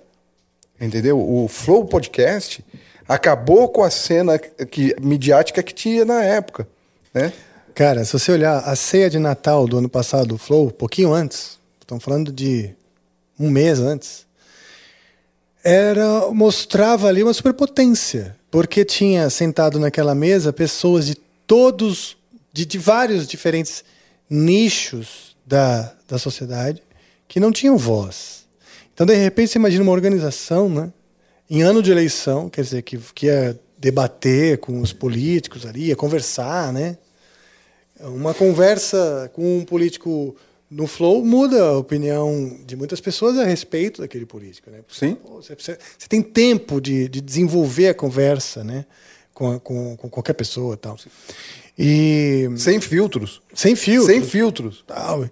E aquele almo- almoço lá do, do Flow Ceia de Natal do Flow foi um negócio que eu falei, porra, olha só isso aqui. Todo mundo aqui tá, tá ganhando muita voz, muita participa eh, influência né, na sociedade. Isso aqui é um perigo. Né? Pois é. E realmente, né, quer dizer, o, o passo foi em falso, claro, não tem como discutir. Foi um vacilo dele. Foi um vacilo, É. mas a proporção que tomou, eu achei em muitos momentos meio descabida. Sim, entendeu? E assim, e momentos antes da conversa, quem, te- quem acompanhou a conversa viu que ele já tinha até condenado né, a, a- a questão. Sim. Só que pegaram o trecho e construíram uma retórica inteira em cima do trecho. Entendeu? Ah, ah, e aí, toda aquela turba de pessoas que estavam esperando um momento certo para. Porque, do jeito que estava, realmente, ora, ia explodir alguma coisa. Também acho. é. Tá? Ah, Já tinha tido o lance do, do iFood que foi Exatamente. quase a deixa. Tava um, uma- sabe, um- eu, eu conversava muito com ele no, no WhatsApp. Eu falei, meu, você tem que mu- mudar um pouco o seu comportamento. Meu. Você está entrando bêbado, tal, não sei o quê. E, e aquilo foi entrando numa dinâmica que eu falei, meu, isso aí vai estourar logo, logo. E deu, deu no que deu. Pois é. Né? E de uma certa forma, tudo que é ruim é, acaba trazendo coisas boas. Hoje ele é outro monarca. Sim, acho que foi, vai, vai amadurecendo também, né? Hoje é outro monarca. Pra você ver, tá? Não tá mais consumindo drogas, a maconha, tá? Bebendo muito menos. Tá um cara mais lúcido, mais esperto, mais rápido na linha de raciocínio, até porque ele precisa, porque não tem um co-host. Porque quando tinha o Igor, ele tinha o Igor para dar uma sustentação. Né? Hora tava o Igor, hora tava ele. Né? Agora não, ele tem um programa que ele é o único cara que conduz a coisa. Sim. Isso você é também aqui. Isso traz uma dinâmica muito maior. Né? Se você tivesse um co-host, você de repente passa a bola pro co-host, meu, come uma pipoca, faz algum marabalismo, mas você tem um apoio. Quando você está sozinho para conduzir, é outra história. Né? Você tem que estar uma atenção mais redobrada, você tem que ter time, né? senão a É. conversa fica, um- um- fica ruim. Né? Às vezes o convidado não ajuda, espero que eu esteja te ajudando aqui hoje. Tá me né? ajudando muito. Né? Espero que não esteja sendo maç- maçante a conversa. aqui, né? Imagina. Imagina. Tá doido. Então, a pessoa que conduz, ela tem, ela tem toda a, a, a, a- a responsabilidade de manter aquela conversa dinâmica, instrutiva, porque você não vai ficar ouvindo uma conversa que não está agregando absolutamente nada. Então, é uma, uma responsabilidade muito grande para uma única pessoa né, É. na condução. Sim. Aqui, graças a Deus, é uma equipe que colabora, me ajuda. O senhor Deco está sempre aqui de, de olho, me, me regendo, botando limites. E Noise Gate quando precisa. É Noise Gate. Sou o limite, o compressor, nós Limite, é Noise Gate. No começo, ele era um compressor. Né? Só ali, só atenuando. Sim. Depois ele passou a ser um limiter. Hoje já é um Noise Gate. Noise Gate, caramba, hein, meu? Daqui a pouco Eu ele é o botão de mute. Multi. E quem sabe no futuro, power off. Caralho. Eu já vou abrir minha, minha empresa de plugins já. Pronto, pronto. Vamos lá. Bom, é isso. Queria dar essa passada assim. Queria, porque eu tenho curiosidade mesmo de saber como que era o Monarca criança. É uma figura. Queria também dizer, agradecer aqui publicamente todo o apoio que ele sempre deu. dizer também publica- publicamente a minha admiração por ele. É, e é isso, essa bomba que, foi, que, que explodiu, ela realmente impactou também por aqui, é, até hoje, mas eu entendo e, e- e- e admiro e acho muito importante uma figura de um pensamento tão livre como ele e provocador. provocador. né? É, é, não, não sou dessa maneira, mas eu admiro quem, quem é, muitas vezes porque a gente, sim, vive nessas limitações, né? e de repente aparece uma figura dessa tão liberta, libertária, né? que, que, que realmente provoca, faz pensar, faz refletir. O próprio assunto em, que, em questão, né? que era o, o- o nazismo, foi muito debatido. Sim, Foi muito debatido. tema, eu, né? hoje eu tenho uma cultura sobre o assunto muito maior por conta daquilo. Eu mesmo, que me interesso pelo assunto, que sou um cara que também eh, sofro né, com as diferenças do mundo e tal, injustiças, falta de coerência do ser humano. Mas eh, aprendi muito, porque no fim trouxe um debate, isso aquilo, inclusive Sim. sobre a liberdade de expressão. Eu aprendi muito com tudo que aconteceu. Né? Então, quer dizer, foi um, é um cara de, de- que no fim quer ficar de boa, mas tem uma natureza ali no fundo que, que gera explosões, né? E- Ele é muito. É um cara bom. Ele é um Sim. cara bom e é um cara assim, transparente. Uhum. Tá? É um cara que você nunca vai ver fazendo conchavo. É um cara que nunca vai se misturar assim. ah, se tiver que fazer uma, uma mutreta, não conta com ele. Sim. Que é um cara muito ho- honesto nesse Íntegro. sentido, íntegro. Né? E é um cara bom de coração. Ele às vezes faz. Eu, falo, até comentava com ele, meu, por que, que você faz esse personagem, né? De, eh, né? Porque todo mundo achava ele burrão. Ele não é burro. Entendeu? Nem um Entendeu? pouco. Ele pode ter a- a certos momentos em que ele se expressa mal, que são exatamente onde vem o calvário dele, né? É. Mas ele tem uma inteligência, um, um raciocínio rápido muito grande. Sim. Entendeu? E muito único. E é- A, a, a linha dele, a lógica dele, que eu, que eu. Você sabe que eu conheci o Monark, eu não conheci o Flow, né? Mas o, o meu, o meu sobrinho falou: tio, estão falando mal de você. Eu fui cancelado, muito, também, sério. Estão falando mal de você lá no, no Flow. Que, que porra é de Flow, né? Fui assistir o Flow, tinha lá um, um ex-integrante da, da, da banda falando de mim, de uma perspectiva que, claro, que não engrandece nem um pouco a mim, né? E é uma perspectiva também unilateral, sem me dar direito de me defender e pá, aquela coisa. E o Monark mesmo, eu vi que ele entrou num raciocínio muito nada a ver, assim, sabe? E, e que até só piorou para mim. Na hora eu fiquei com, com raiva. Eu falei, pô, esse cara não entende nada que tá falando, meu Deus do céu. blá, blá. E a coisa foi assim. Depois, então, eu, fui- passou uns meses, eu fui ao Flow, convidado e tal. E numas conversas, aquilo, eu vi que ele nem sabia que eu era o cara que ele mesmo falou no dia que falaram o meu nome lá. Ele falou completamente da boca para fora. E aí eu vi uma, uma inocência nele. né? Então todo aquele. Nossa, aquela raiva que eu senti, de repente se transformou num carinho. Falei, gente, olha só, cara. Ele é, um, na verdade, um, uma pessoa ingênua. E eu passei a entender essa coisa. E ver que você chamou de calvário, né? É que realmente a pessoa, às vezes, por ingenuidade, né, ou uma inocência, pode se fuder no mundo de hoje. Pode, pode. Porque hoje você tem muita gente só na espreita, né? O inimigo está à espreita né? dos, Pois seus, é. dos seus vacilos. Pois é. E como ele se tornou uma pessoa relevante, né? Se ele fosse um Zé Ruela, um Zé Ninguém, né? Nada contra o Zé, senão vão falar que a gente tem uma. E nem as ruelas. É, nem as ruelas. E nem que- os parafusos. tá? É, não estamos os protegendo nem as parafusos. ruelas. E, ne- e nem nada, nada contra os ninguém também. Exato. Pô, que, que, que situação que a gente chegou, né?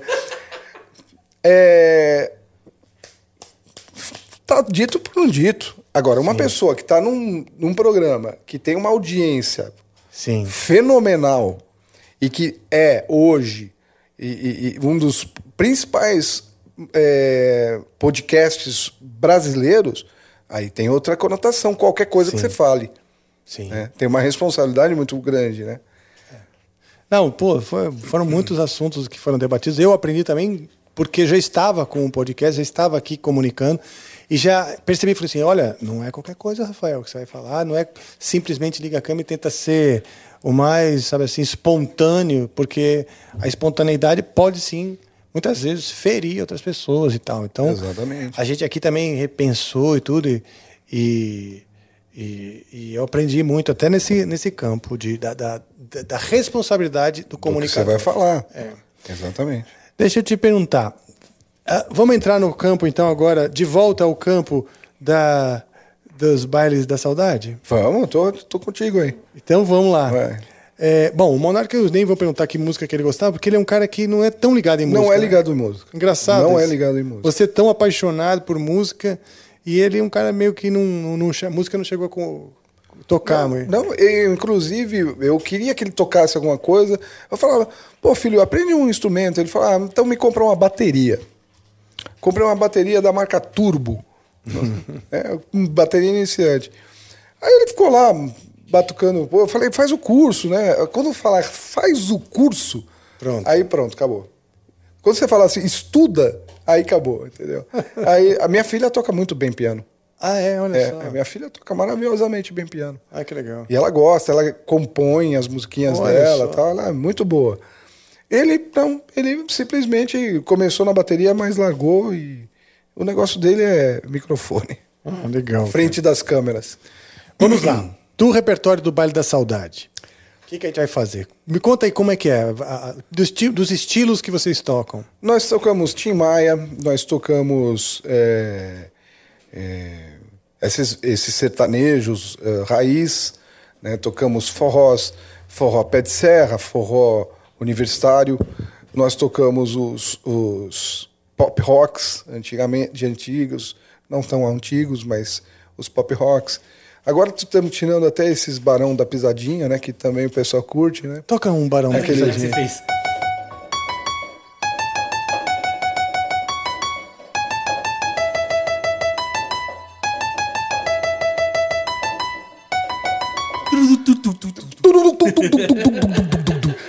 É verdade que as viradas de bateria são sempre as mesmas? Sim. É, um rotontonzinho bacana ali, com É. efeito maravilhoso. Sim, sim. E depende, né, do, do, do- do- de qual é o público, a gente muda um pouco o repertório, põe umas, umas músicas lentas, né? Põe Sky Like Pigeon, é, qual que é? Have You Ever. Enfim, de- depende muito do público, né? Quando é um público mais mais periferia, tal, mais aí é forró. É Forró. forró, forró. O pessoal gosta. Qual do forró? Forró mais. é, é, nós estamos falando do Luiz Gonzaga? ou... Pé de serra, ou então Na mão da manga.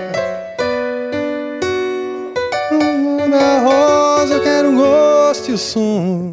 esse, Melão maduro, sapo tijuá. Jabuticaba, seu olhar, no soturno. Beijo cravoso de um bucajá. Pele macia, é carne de caju.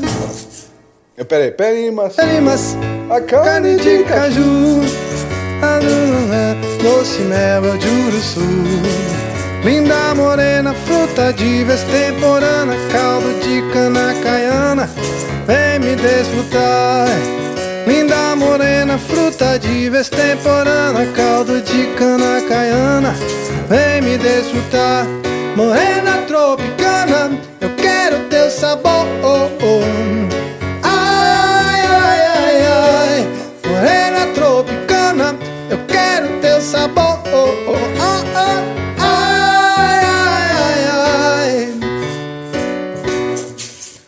essa é muito boa. Essa é muito boa. Consigo me imaginar de pantufa e pijama.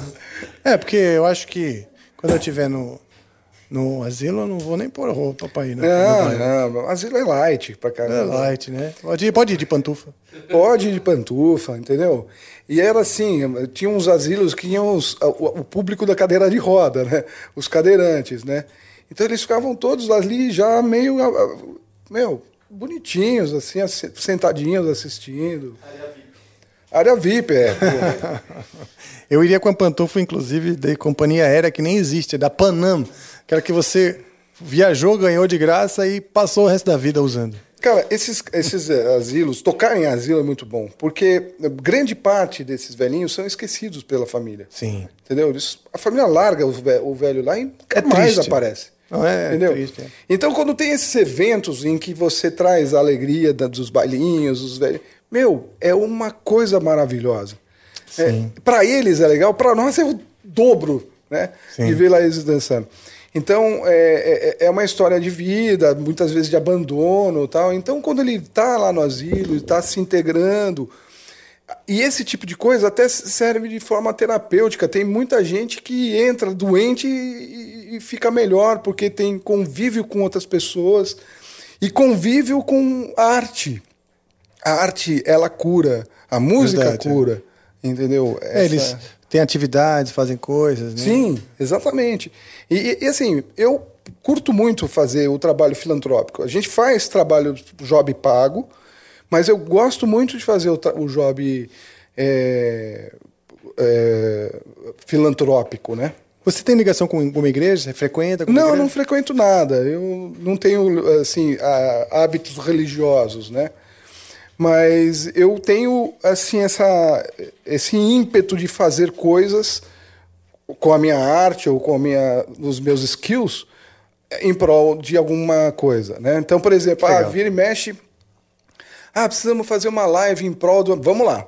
Pego todos os equipamentos, dá, uma, pô, dá um trampo, cara, mexer.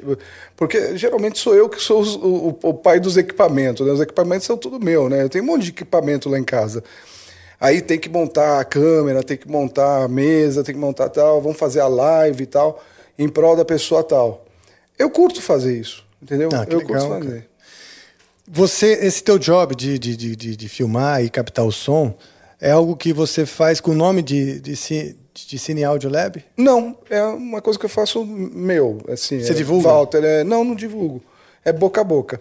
Ah, tá. Então nem adianta divulgar aqui na, na live. É, se quiser, tem aí o contato do Instagram, se precisar fazer gravações. No próprio né? Cine Audio Lab, a pessoa fala contigo. Pode, tá lá, tá, o, o meu e-mail tá lá. O e-mail é cineaudiolab.gmail.com. Legal. Né? Legal. E, mas é geralmente boca a boca, né? A pessoa, ah, preciso fazer uma gravação e tal. Ah, eu tenho alguém, vou te indicar, e esse alguém sou eu. Vamos dar uma olhadinha o que, que as pessoas estão falando. A última vez eu fiz Dá isso. uma olhadinha no seu chat aí, e aí eu já tenho perguntas aqui, viu, seu Rafael? Ah, é, você já tem perguntas, né? Perguntas, tem perguntas. Ah, então tá, vamos. Dá uma olhadinha aí, só tira o som, né. Como é é? perguntas som. Ah, claro. Olha, vez foi errado. ah, Essa foi a parte do, do limiter. É, o Então vamos lá. É um pouquinho do limiter. Põe no- não, esse é o noise gate, né? Que está Esse mais foi- baixo que a voz Não, dele. aqui não. Aqui você, você redirecionou. Na verdade, você fez um pet bay. Esse papo de músico nerd é, complicado. Vamos lá. É, Vamos lá. Oi. Oi, é isso? Você tá vendo que a galera tá falando aí, falaram oi, foi isso? É. Não, não, eu estou dizendo oi pra galera. Acabei de entrar. Você escreveu oi aí, pessoal. Ué, mas no podcast Paranormal Experience, o Walter Yubi disse ser espírita. Não entendi ele agora, não. Ah, bom, Não, eu não sou frequentador de nenhuma coisa, mas eu tenho esse lado espiritual, né? Que eu frequentei uma época, e eu diria assim que eu, eu sou um pseudo espírita, né? Porque eu não pratico mais, né? sim, é a mesma coisa. Eu também. Eu sou. Eu gosto do espiritismo, mas não, não, não estou praticando né, em nenhuma, nenhum centro no momento. Então, é difícil dizer, porque é uma responsabilidade, é uma disciplina que demanda, né? Sim. Não, e outra, vou ser sincero, os espíritas atrapalham o espiritismo hoje em dia. Você acha? Como é isso? Porque é, eles querem. O, o, espiritismo nasceu com uma ciência. Né? Allan Kardec é, construiu a codificação dele com uma visão científica, não como uma visão religiosa. Né? E quando veio para o Brasil, e hoje a maior expressão do espiritismo é o Brasil. A, a, em Lyon nem se fala mais em espiritismo. O pessoal já começou a transformar isso no, no, na- no segmento, ó, agora nós temos o, o semi-chefe, o chefe e tal, aí, aí desvirtuou um pouco, O, o espiritismo que você frequentava era kardecista? Kardecista. Ah, é? É. Eu frequentei a Umbanda há muito tempo. É, minha esposa ainda frequenta, né? Então eu tenho bastante simpatia e eu acho que a. Bom, eu como eu gosto de- de- dessa coisa de, de estudar e sou interessado na cultura, né? E a teologia tem muito a ver também com, com, a- com o estudo da- das culturas, né? Sim. E, e no caso da Umbanda, é a cultura afro-brasileira é um negócio muito bonito. Eu acho muito legal ter a música, os atabaques, os cantos, a mistura, né, da, da- desse sincretismo, né, da, da, da, da- herança católica com, com a afro-brasilidade e e o misticismo dos índios, Dos cara, orixás, que- né? que vem mistura, cara, caboclo com, com, com, com os orixás africanos, é um negócio muito rico. Bem rico. Eu gosto demais. Mas gosto também de estudar e entender. ah, eu acho interessante a gente ter um fluxo de fé, né? Sim. Existir dentro da, da cognição humana, né? Da, da- e, e dos hábitos da sociedade, essa, essa coisa misteriosa que é a fé, a capacidade de crer, né? Em algo que é que dá, na verdade, sentido para o mistério, para o inexplicável, né? Sim. Eu também gosto. Eu acho que, de uma certa forma, independente se você acredita ou não, as coisas existem. Né? E, e, e- e a- sabe, muita, se debate muito sobre Deus, se debate muito sobre as questões. Cara, se você olhar a natureza, se você olhar a essência humana, cara, da onde veio todo essa, esse, esse organismo organizado? O organismo organizado é ótimo, né? Toda essa organização, né? Química, física, biológica, elétrica. Cara, não tem como você falar que isso é obra do acaso, né? É. Exato. Eu acho que existe sim uma amálgama, né? uma matriz, primeiro de tudo, uma matriz que, que, de onde tudo flui, e algo que amalgama tudo, né? Sim. E, e uma espécie de algoritmo que faz essa coisa, sustenta e, e, e vai provavelmente ou simultaneamente engolir tudo de volta, né? Uma entropia, né? Uma entropia. Esse, esse papo é muito doido. Ô, Deco, nós temos perguntas, você falou? Temos sim. Você sabe, antes de você falar as perguntas, eu descobri no último, na última nossa, eu tenho, eu tenho um, eu tenho estado com um pouco de torcicolo, dor no pescoço. E agora que eu percebi que eu passo muito tempo com o olho, com, com o pescoço virado. Eu que te contei isso, eu devia ter te contado isso. Você nem tinha É, percebido. Tinha, cara. Eu falei, quando Ele eu falei, você falou. É verdade. Mas estava doendo, não é isso. Já estava, já vou falando sério. Tanto que agora eu vou ficar bem de frente aqui, ó. Sabe o que a gente vai fazer? Um dia eu vou te colocar aqui, aí pro público não estranhar, eu vou flipar tudo. Vai parecer que você tá aqui ainda, aí a gente vira ali ao contrário, e aí o cara vai achar que você toca a guitarra dos dois lados. Olha que bacana. Dá pra gente fazer isso. Caramba, hein, meu? Bom, vamos fazer. A gente flipa tudo, e aí você consegue ficar dali e você dá essa desgastada pro outro lado do, do pescoço. Sim.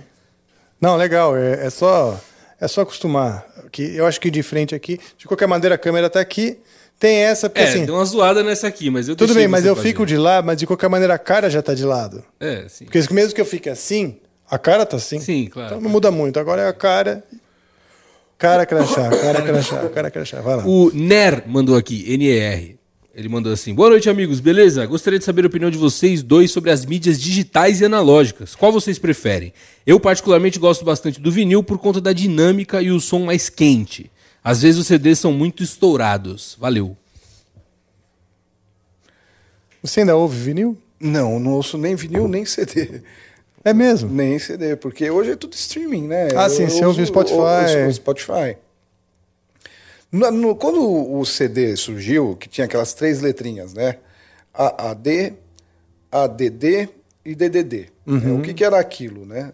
A gravação analógica, a, a- a Mixagem digital. digital e a masterização digital. Quando veio tudo DDD, aí a qualidade deu uma explodida no- na qualidade do CD. Você não pode dizer que a qualidade de um CD DDD é, é inferior a um vinil. O vinil ainda traz o, a- a- o ruído da agulha no sulco. por melhor que seja a, a construção, sempre vai ter aquele ruidinho. Existe uma, uma certa glamorização do vinil, mas que o CD tem uma qualidade sonora. Ah, mas se perde no processo do, do digital. Não mais hoje. Não mais hoje. Até concordo que quando a, a conversão era em 8 bits, você tinha realmente uma perda né, na, na conversão analógica digital pela resolução. Mas hoje não. Hoje você trabalha com 32 bits, né, você trabalha é, float, entendeu? Então você tem um algoritmo muito mais uh, uh, denso no sentido de conseguir o gráfico mais desenhadinho, né, não tão quadriculado, não tão quantitizado, né? Então, uh, eu gosto mais atualmente da, da produção digital. Ah, então é. Eu já não ouço tanto, já não ouço CD nem e o vinil pouco, muito pouco. Na casa provavelmente de alguém e tal, né? Mas o que eu acho é que tem a ver com o momento também, né? O vinil tem todo um romantismo, Sim. um momento, o cara vai botar lá, então tem, tem esse romantismo de você viver esse momento. Esses dias eu estava conversando com meu amigo Felipe Andreoli, baixista do Angra. Ele gosta muito de café entende de café, manja de café. E manja de máquinas de café também, como tirar o café, né? maneiras diferentes de servir um café e tal. Eu estava perguntando as coisas para ele, interessados né, de saber do café, da máquina, isso aqui, mas por que essa máquina? Chegou assim, Rafa, o que eu gosto é do momento do café. Não, eu perguntei, mas e os sabores? Porque para ele é tão. tem tantos nuances, né? Eu queria aprender. Ele falou, Rafa, o que eu gosto é do momento do café. Eu acho que eu devia estar atormentando ele demais. E aí, para dar um fim na conversa, ele mandou: Eu gosto do momento, eu gosto de sentar, tomar um café, conversar, tirar um pedaço de bolinho.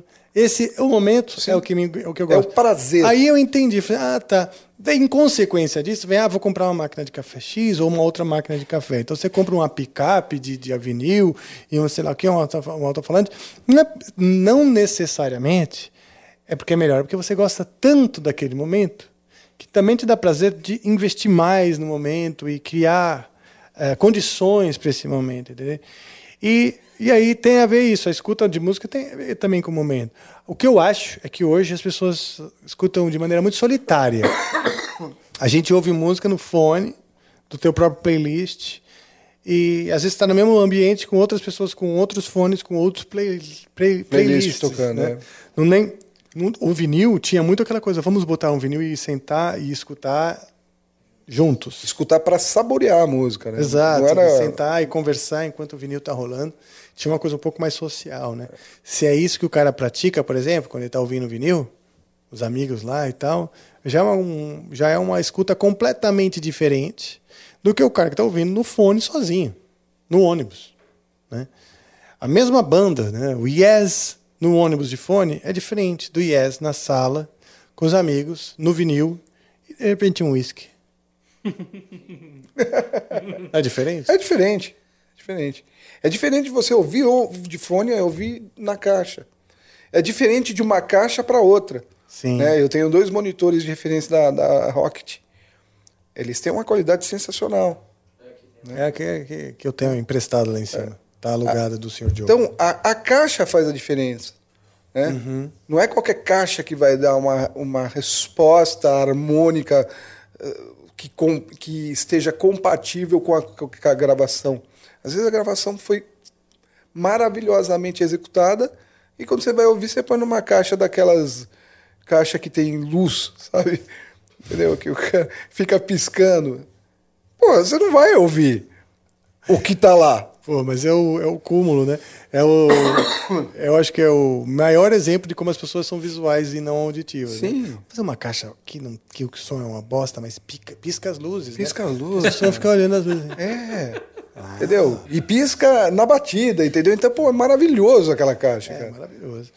Bosta, e... mas pisca a luz. É. é. e fica de roxo para vermelho, assim. Ah, nossa, meu, bacana, é, magenta. A gente estava ouvindo música lá na casa do Jorge. É mesmo? O que vocês estavam ouvindo? É, não lembro, mas a caixa piscava. Caixa bacana, rapaz. Que, que, gravão. Hoje só tem grave, né? Você já percebeu? Sim. É... Parece um boi, né? né? É só grave, é grave. Quanto mais grave, meus. Aí é double bass, super bass, ultra bass no, no seu fone de ouvido, né? Então você só vê aquele gravão vindo fuzilando. E a música não é só grave, caramba. Eu também não, não sou dessa, dessa linha, não. Eu sou mais romântico também da- no- no- na escuta. O Rick mandou aqui. Boa noite, Amplifica. Parabéns pelo canal. A música agradece. Valeu, Rick. Sobre a interface de áudio e mic para produtor, ele falou aqui que ele faz música eletrônica. Com relação a custo-benefício, qual é o mais indicado? Aí ele falou: Rafa, pode ouvir minha demo? Manda aí no, no canal. No... Mandar o áudio aqui. Não, aí não dá, ele não mandou, ele mandou só. Mas eu tô falando, ele pode mandar no. Tem o e-mail de novos talentos do Amplifica lá, tem, ele consegue ir lá no Verdade, Instagram. como é que era mesmo? É novos talentos, arroba... A produção vai mandar no chat aqui, mas ele, Tá. ele entra lá no Instagram, ele consegue ver também. Ele manda e quem sabe você não ouve, a gente não chama um dia pra fazer um Sim, exato. Enfim, mas ele perguntou aí das placas e interfaces e microfones. Então, uma interface de entrada, uma interface a dois canais, né? Você vai pa- pagar numa faixa entre 500 a 1.200 reais, uma Behringer, o, M, o, o MC, né? 200, 202. O bom de uma plaquinha dessa, de uma interfacezinha dois canais, é que você pode pôr um, um um microfone condensador, porque ela tem phantom power, né? Ela tem entrada combo, então você pode pôr ah, um microfone, uma, um sinal de microfone, um sinal de linha. Ela te dá a possibilidade de você fazer monitoração direta. Então, uma, uma, uma interfacezinha dessa de dois canais para um home studio é o, é o começo e, assim, já te ajuda na maioria dos jobs, entendeu? Principalmente se você for fazer gravação em overdubbing, né, que grava, depois grava por cima, depois vai, vai gravando vai em, várias sessões de gravação, atende pra caramba. Né? Se você quer gravar já todo mundo separado, aí você já tem que ir para uma interface maior, com mais canais, porque aí você já vai querer todo mundo separado e gravar ao mesmo tempo. Então aí, aí o investimento começa a passar para 3 mil, 4 mil reais, né? já é uma outra história. Então hoje, se eu fosse começar um, um home studio, né, com uma certa autonomia, né, e, e com a possibilidade de pôr um microfone condensador, ah, dois microfones condensador, fazer um voz e violão separando voz e violão, eu começaria ou com uma Behringer, uma Foxrite, uma uma Presonus de dois canais. Essas essas essas essas eh, interfacezinhas atendem muito bem. E o, a- a- Ele falou e o aplicativo? Ah, o microfone. Ah, Ele- qual microfone? É, ele perguntou de microfone Tá, também, tá, tipo tá, de tá. Não, o microfone, aí você vai numa seara grande, né? Então, se você vai fazer gravação, ah, se você precisa de uma captação mais sensível, microfone condensador. Só que existe uma, uma coisa que é complicada no condensador. Ele capta tudo, até o, a- o, o som do pernilongo ele vai captar. Então, se você não tem acústica, invista num microfone eh, dinâmico. Entendeu? Um microfone dinâmico bom, tá? Não precisa ser um Shure, pode ser um microfone desses da Arcano, que tem uma captação legal. Ah, é? tem. Eu já tive uma boa experiência com esses E microfones. não tem muito ruído. Não, não tem uma, um sinal ruído muito grande, até porque essas cápsulas, ma- meio que todas são meio que fabricadas numa fábrica só, né? Claro que trabalhar com SM57 e um SM58 faz uma certa diferença. Para você ter uma ideia, o SM7B ele tem a mesma estrutura do SM58, né? É, só que ele E cápsula também? a mesma cápsula, né? só que ele tem é, circu- alguns circuitos internos que permite você fazer modificações do que você está captando, se é uma bateria, se é uma voz, né? Atrás dele você tem uns, uns deep switches, né? Que você faz. A... Esse aqui é o Vintage, esse aqui é o SM7. Ah, esse é o MCM7. É, entendi. ele não é nem o B, ele é o... E você sabe que... a- Hã? Você tá sem- isso, sem- isso. Você tem o corte de grave, você tem o flat, né? Que, e você tem um que dá uma enobrecida um pouco naquela região do, do que dá o, a, a clareza do som, né? Entre 2 kHz até 8 kHz, né? É, então você tem, ó, marcas boas, que você não, não erra, é Shure, né? A, a Sennheiser é uma boa marca para fazer o seu, a sua captação. A Rode tem eh, microfones bacanas. O que, que nós temos ainda aqui? AKG, né? A AKG ela tem uma linha bacana de microfones de entrada. Enfim, não tem como errar com esses microfones, né? Dependendo do que você vai gravar também, né? É, de menor custo, aí você tem Arcano, né? Que é um microfone que dá para trabalhar, dá para Eles têm algum que se assemelha ou procura copiar, de certa forma, o SM57? Tem, chama-se Renio 7. Esse né? talvez seja uma boa dica para ele. Então. Isso. O Renio 7 é um microfone assim de entrada da Arcano, é, custa baratíssimo, custa 150 reais e dá para fazer coisa boa. Cara, é, não é porque o microfone é barato ou porque ele, ele não é de marca, é o como você vai usar. Tá. né? É aquela que você dá um, um, um ovation para um cara que não sabe tocar, ele vai fazer um, uma droga de, de música. Né? Agora você dá um microfone, você dá um, um- um violão, é, reis do violão para um cara como você, você vai fazer um som. Entendeu? Sim, o som de uma pessoa irritada quebrando o negócio. Não, não, tô. Não, porque é, é, é, não Tô adianta. brincando. né? É. Eu já tive uma tonante rei e foi muito maravilhoso. Nosso, no- vários momentos Mas você pega uns, microfo- uns violões da Giannini, né? De entrada, que tem uma sonoridade boa. Tudo bem, não é um, é um Godin. É. Claro que o equipamento bom sempre é melhor. Isso não tem a menor dúvida. Mas não que exista a mesma proporção de dinheiro, de, de valor em relação à qualidade. né? Um, microfone condensador Behringer, por exemplo, um, um B2 Pro da Behringer, ele não tem a mesma diferença em, relação ao custo de um Neumann, né? É, pegar um Neumann famosão lá, o, o, O 87? o né? 87, né? É o Neumann? É, Neumann. Que custa 20 mil reais. né? Então. é, Você, você diz a, a proporção de preço é- e um é gráfico de qualidade. desproporcional Ah, tá. ao, gra- Ao gráfico de qualidade. Ao gráfico de qualidade. É. Entendi, pô, isso é interessante. E caixa ativa e passiva? Que que. Cara, isso aí eu bato o pé para importados. Ah, é? RCF é, é uma, uma marca muito boa. Maqui é uma máquina, uma máquina boa. É, que mais que nós. E a Yamaha, as caixas de full range da Yamaha são sensacionais. A NS10 ela teve que ser refabricada, né, repaginada, porque aquele era um amianto, né, um negócio diferente que eles faziam. E a, e a substituição da NS10 ela é boa? É de Kevlar agora, não é? Ah, tá. Eu sei que, as, que essas que vocês falaram, a Rocket é de Kevlar, né? É Kevlar. Que tem aquele falante amarelo, Isso. né? As da Yamaha também são de Kevlar? Eu acho que sim. A Genelec é.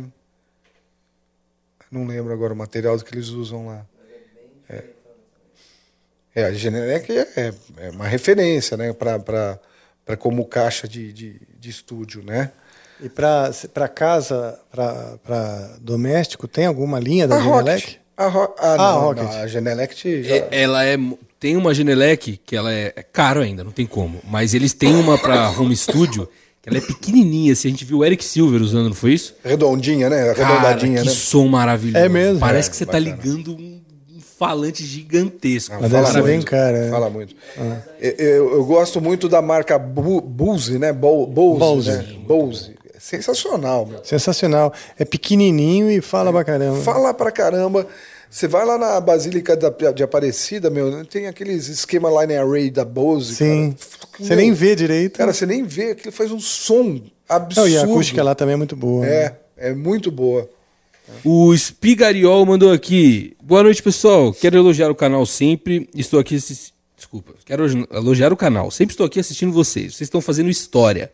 Olha. Grande figura o Walter. O cara manja muito. Rola tocar um Beatles? Ele perguntou. Ah, legal. Será? A gente deixa. Não, Você tem um que você sabe? Putz, eu não sei muito de Beatles, não. Não? não, não tem problema. Não tem problema. Pode ser Larry B, pô. Mas aí eu ia falar pra gente tocar, deixar pro finalzinho depois das perguntas. Tá. Que aí se o pessoal pedir mais, a gente já faz uma sequencinha e. e... Deixa Tá eu ir bom. Pra próxima pergunta aqui. É, ah, inclusive, agradecer, né? Porque ele falou que.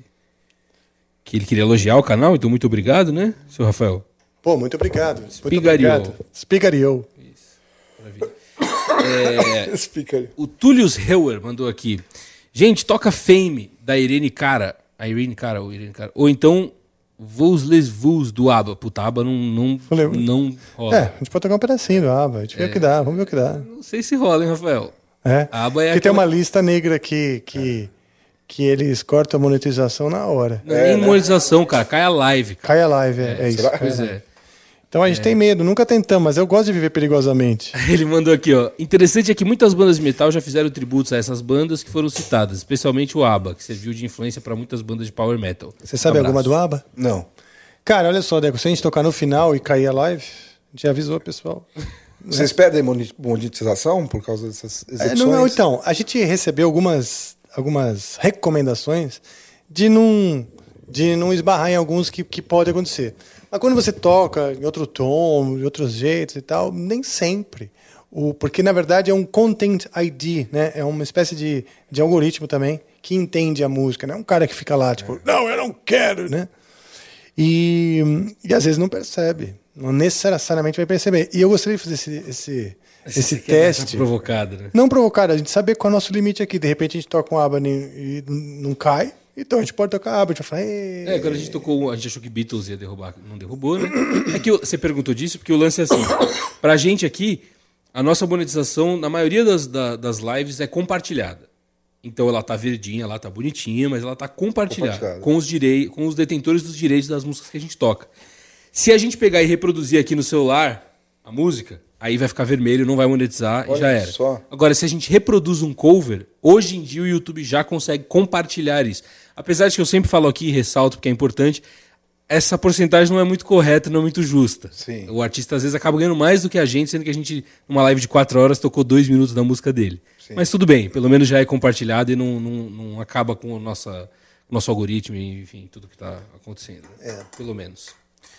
É, o Rick Music mandou aqui. O pré-amplifica de hoje está demais. Gostaria de saber se tem algo da música eletrônica que vocês acompanham. Algum DJ ou produtor. Poderiam tocar Ghost do Square Hammer? É, certeza que fica bacana com vocês. Valeu, Rick Music. É, ah, bom, eu, eu, eu acompanho fusões né, que trazem a música eletrônica para o rock. Aliás, a maioria das bandas de heavy metal mais modernas hoje tem. A música, sons eletrônicos fundidos com a guitarra. Isso é uma coisa que eu acho legal. Desde o Soilwork, que faz isso de maneira mais. ah, ainda tradicional, respeitando né, o riff tradicional, até.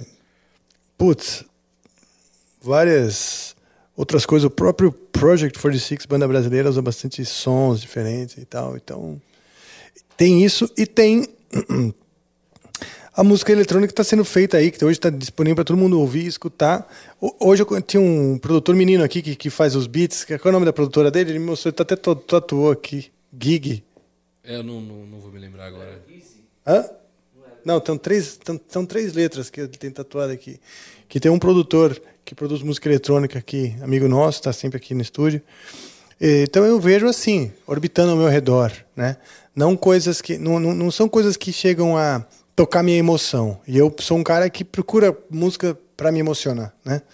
E muitas coisas, tô ficando velho, então muitas coisas que já que, que me tocam uma memória afetiva já mais distante.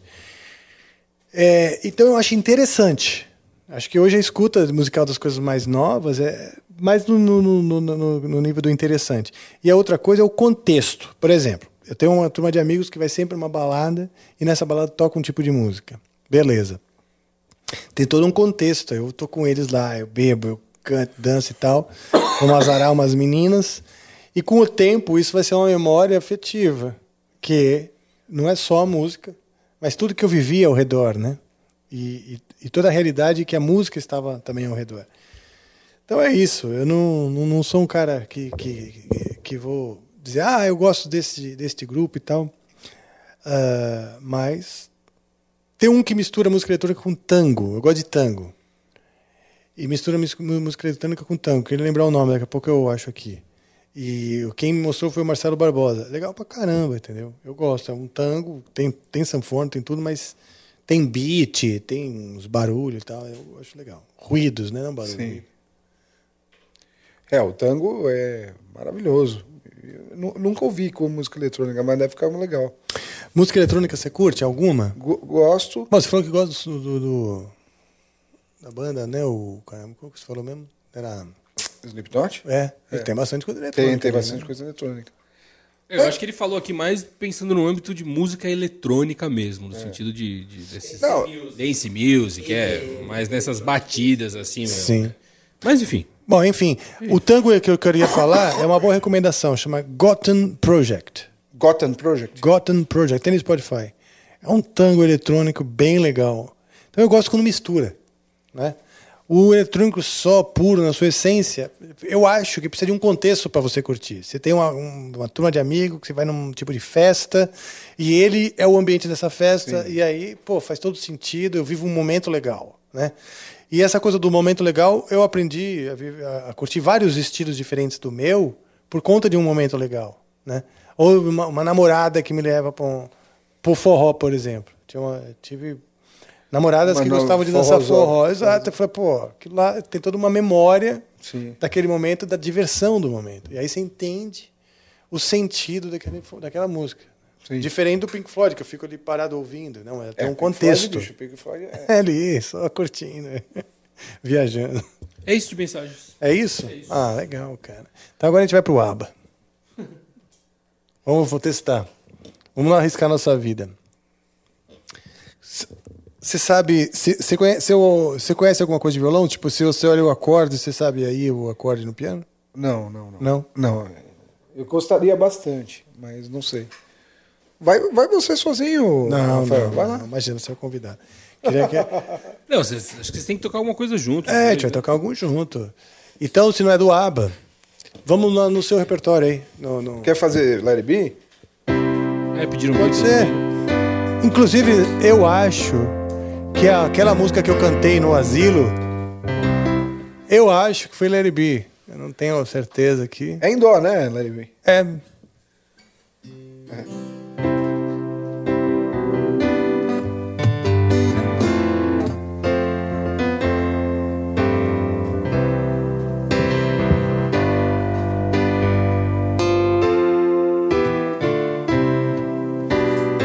find myself in times. Eu comecei errado? Não, não.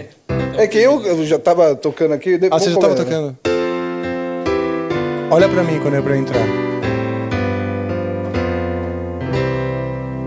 When I find myself in times of trouble, Mother Mary comes to me, speaking words of wisdom, let it be.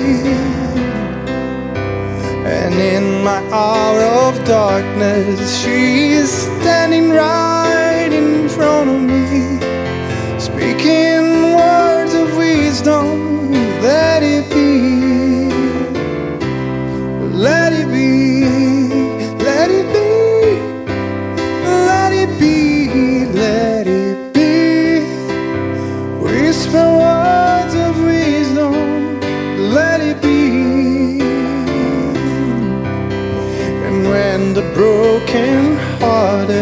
痛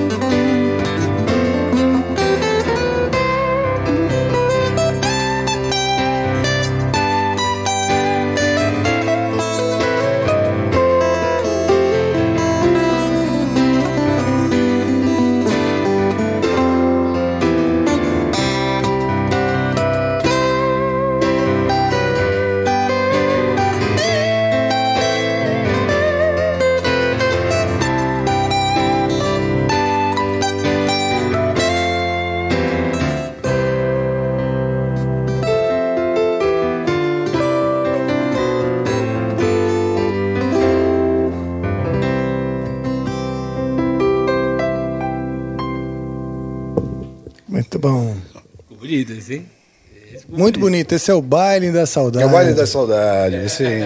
Pô, eu, adoro- eu adoro o baile da saudade. Eu te falei, repeti. Eu gosto mesmo, essas coisas de. Quando eu era criança, eu não gostava de a minha mãe pedir pra eu tocar pra minhas tias, por exemplo. Odiava. Puta amigo, que saco e tal. Hoje eu gosto. É. Eu gosto. Não é que eu não toco para minhas tias, não é que eu tenho essa chance, mas eu imagino que seria legal hoje em Seria. dia. É. Agregar todo mundo, É. né? Tá- Quando eu era adolescente, minha mãe queria me dar a mão para atravessar a rua. Ah, não. Ah, não, pega minha mão, que eu já sou grande. Para. Hoje eu que pego minha- a mão da minha mãe. Tipo, dá aqui a mão, mas você não sabe atravessar a rua. Mesma coisa, né? Esse, esse, esse tipo de momento que eu achava meio, sei lá, chato. Hoje eu acho, pô, muito divertido, né? Fico brincando A aqui, gente tipo, começa. fazer bingo, no, no- tocar música e proporcionar um bingo no asilo, eu acho que seria um programa legal. Né, A gente começa a a valorizar certas coisas depois de um tempo. Verdade, verdade. E aí, Decão? Temos, né? É Temos um isso. grande programa. Temos um grande programa. A gente tem um. Três horas de programa. Nossa. Sério? É. Caramba. Tempo A gente- voa, A né? gente fala, hein, meu? Tempo voa, cara. É. Bom, Walter, muito obrigado pela sua presença. Pô, meu. eu que agradeço. Realmente muito gostoso aqui conversar e tocar músicas contigo. E você é uma simpatia mesmo. Além de conhecedor, você é muito didático mesmo quando explica, talvez por essa cancha com o professor, e muito simpático. Então, um momento maravilhoso. Vamos preparar um repertório de Baile da Saudade para eu ir no exílio contigo. Vamos, fechou, cara. Eu que agradeço, Rafael. Pô, pra mim é uma honra estar aqui do lado de um ícone, né, da música do heavy metal. É, embora eu assim não tenha eh, conhecimento profundo sobre a área, né, eu eh, acompanhei o Angra no começo, desde o começo lá da, da- da época do Carry On, e e assim, é, foi um prazer muito grande estar aqui hoje conversando com você, né, falando sobre esses assuntos e foi muito bom, gostei, gostei do pessoal aqui, todo mundo Todo mundo aqui, elogia a nossa equipe, é uma a equipe equipe boa, também viu? maravilhosa. É boa, muito boa. Valeu, cara. Obrigado. É isso aí.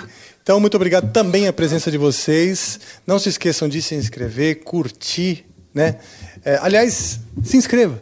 Estou falando aqui, como você ouve muito isso, todos, todos os canais você ouve isso, né? Mas não significa que você se inscreve. Então, vamos lá, se inscreve agora. Acho que é um bom momento para você se inscrever. Estamos com quantos inscritos no nosso canal, Deco? Vou checar isso pra você agora. É, por favor, porque a gente 50 pode começar uma campanha de próximos, Vamos ver. de próximos. X.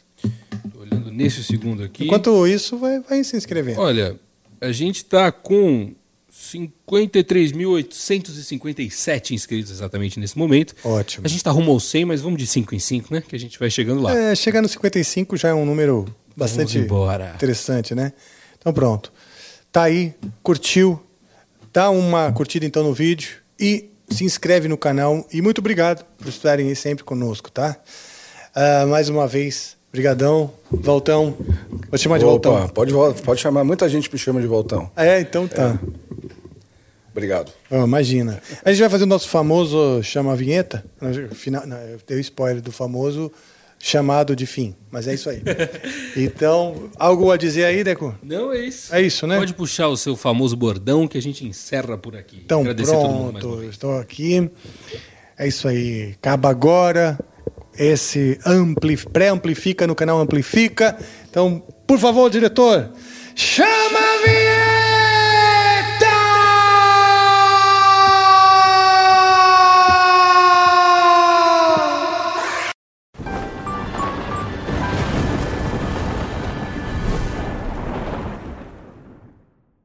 Leftovers? Or the DMV? Or house cleaning? Chumba Casino always brings the fun. Play over a hundred different games online for free from anywhere. You could redeem some serious prizes. Chumba. ChumbaCasino.com. Live the Chumba life. No purchase necessary. Void prohibited by law. 18 plus terms and conditions apply. See website for details.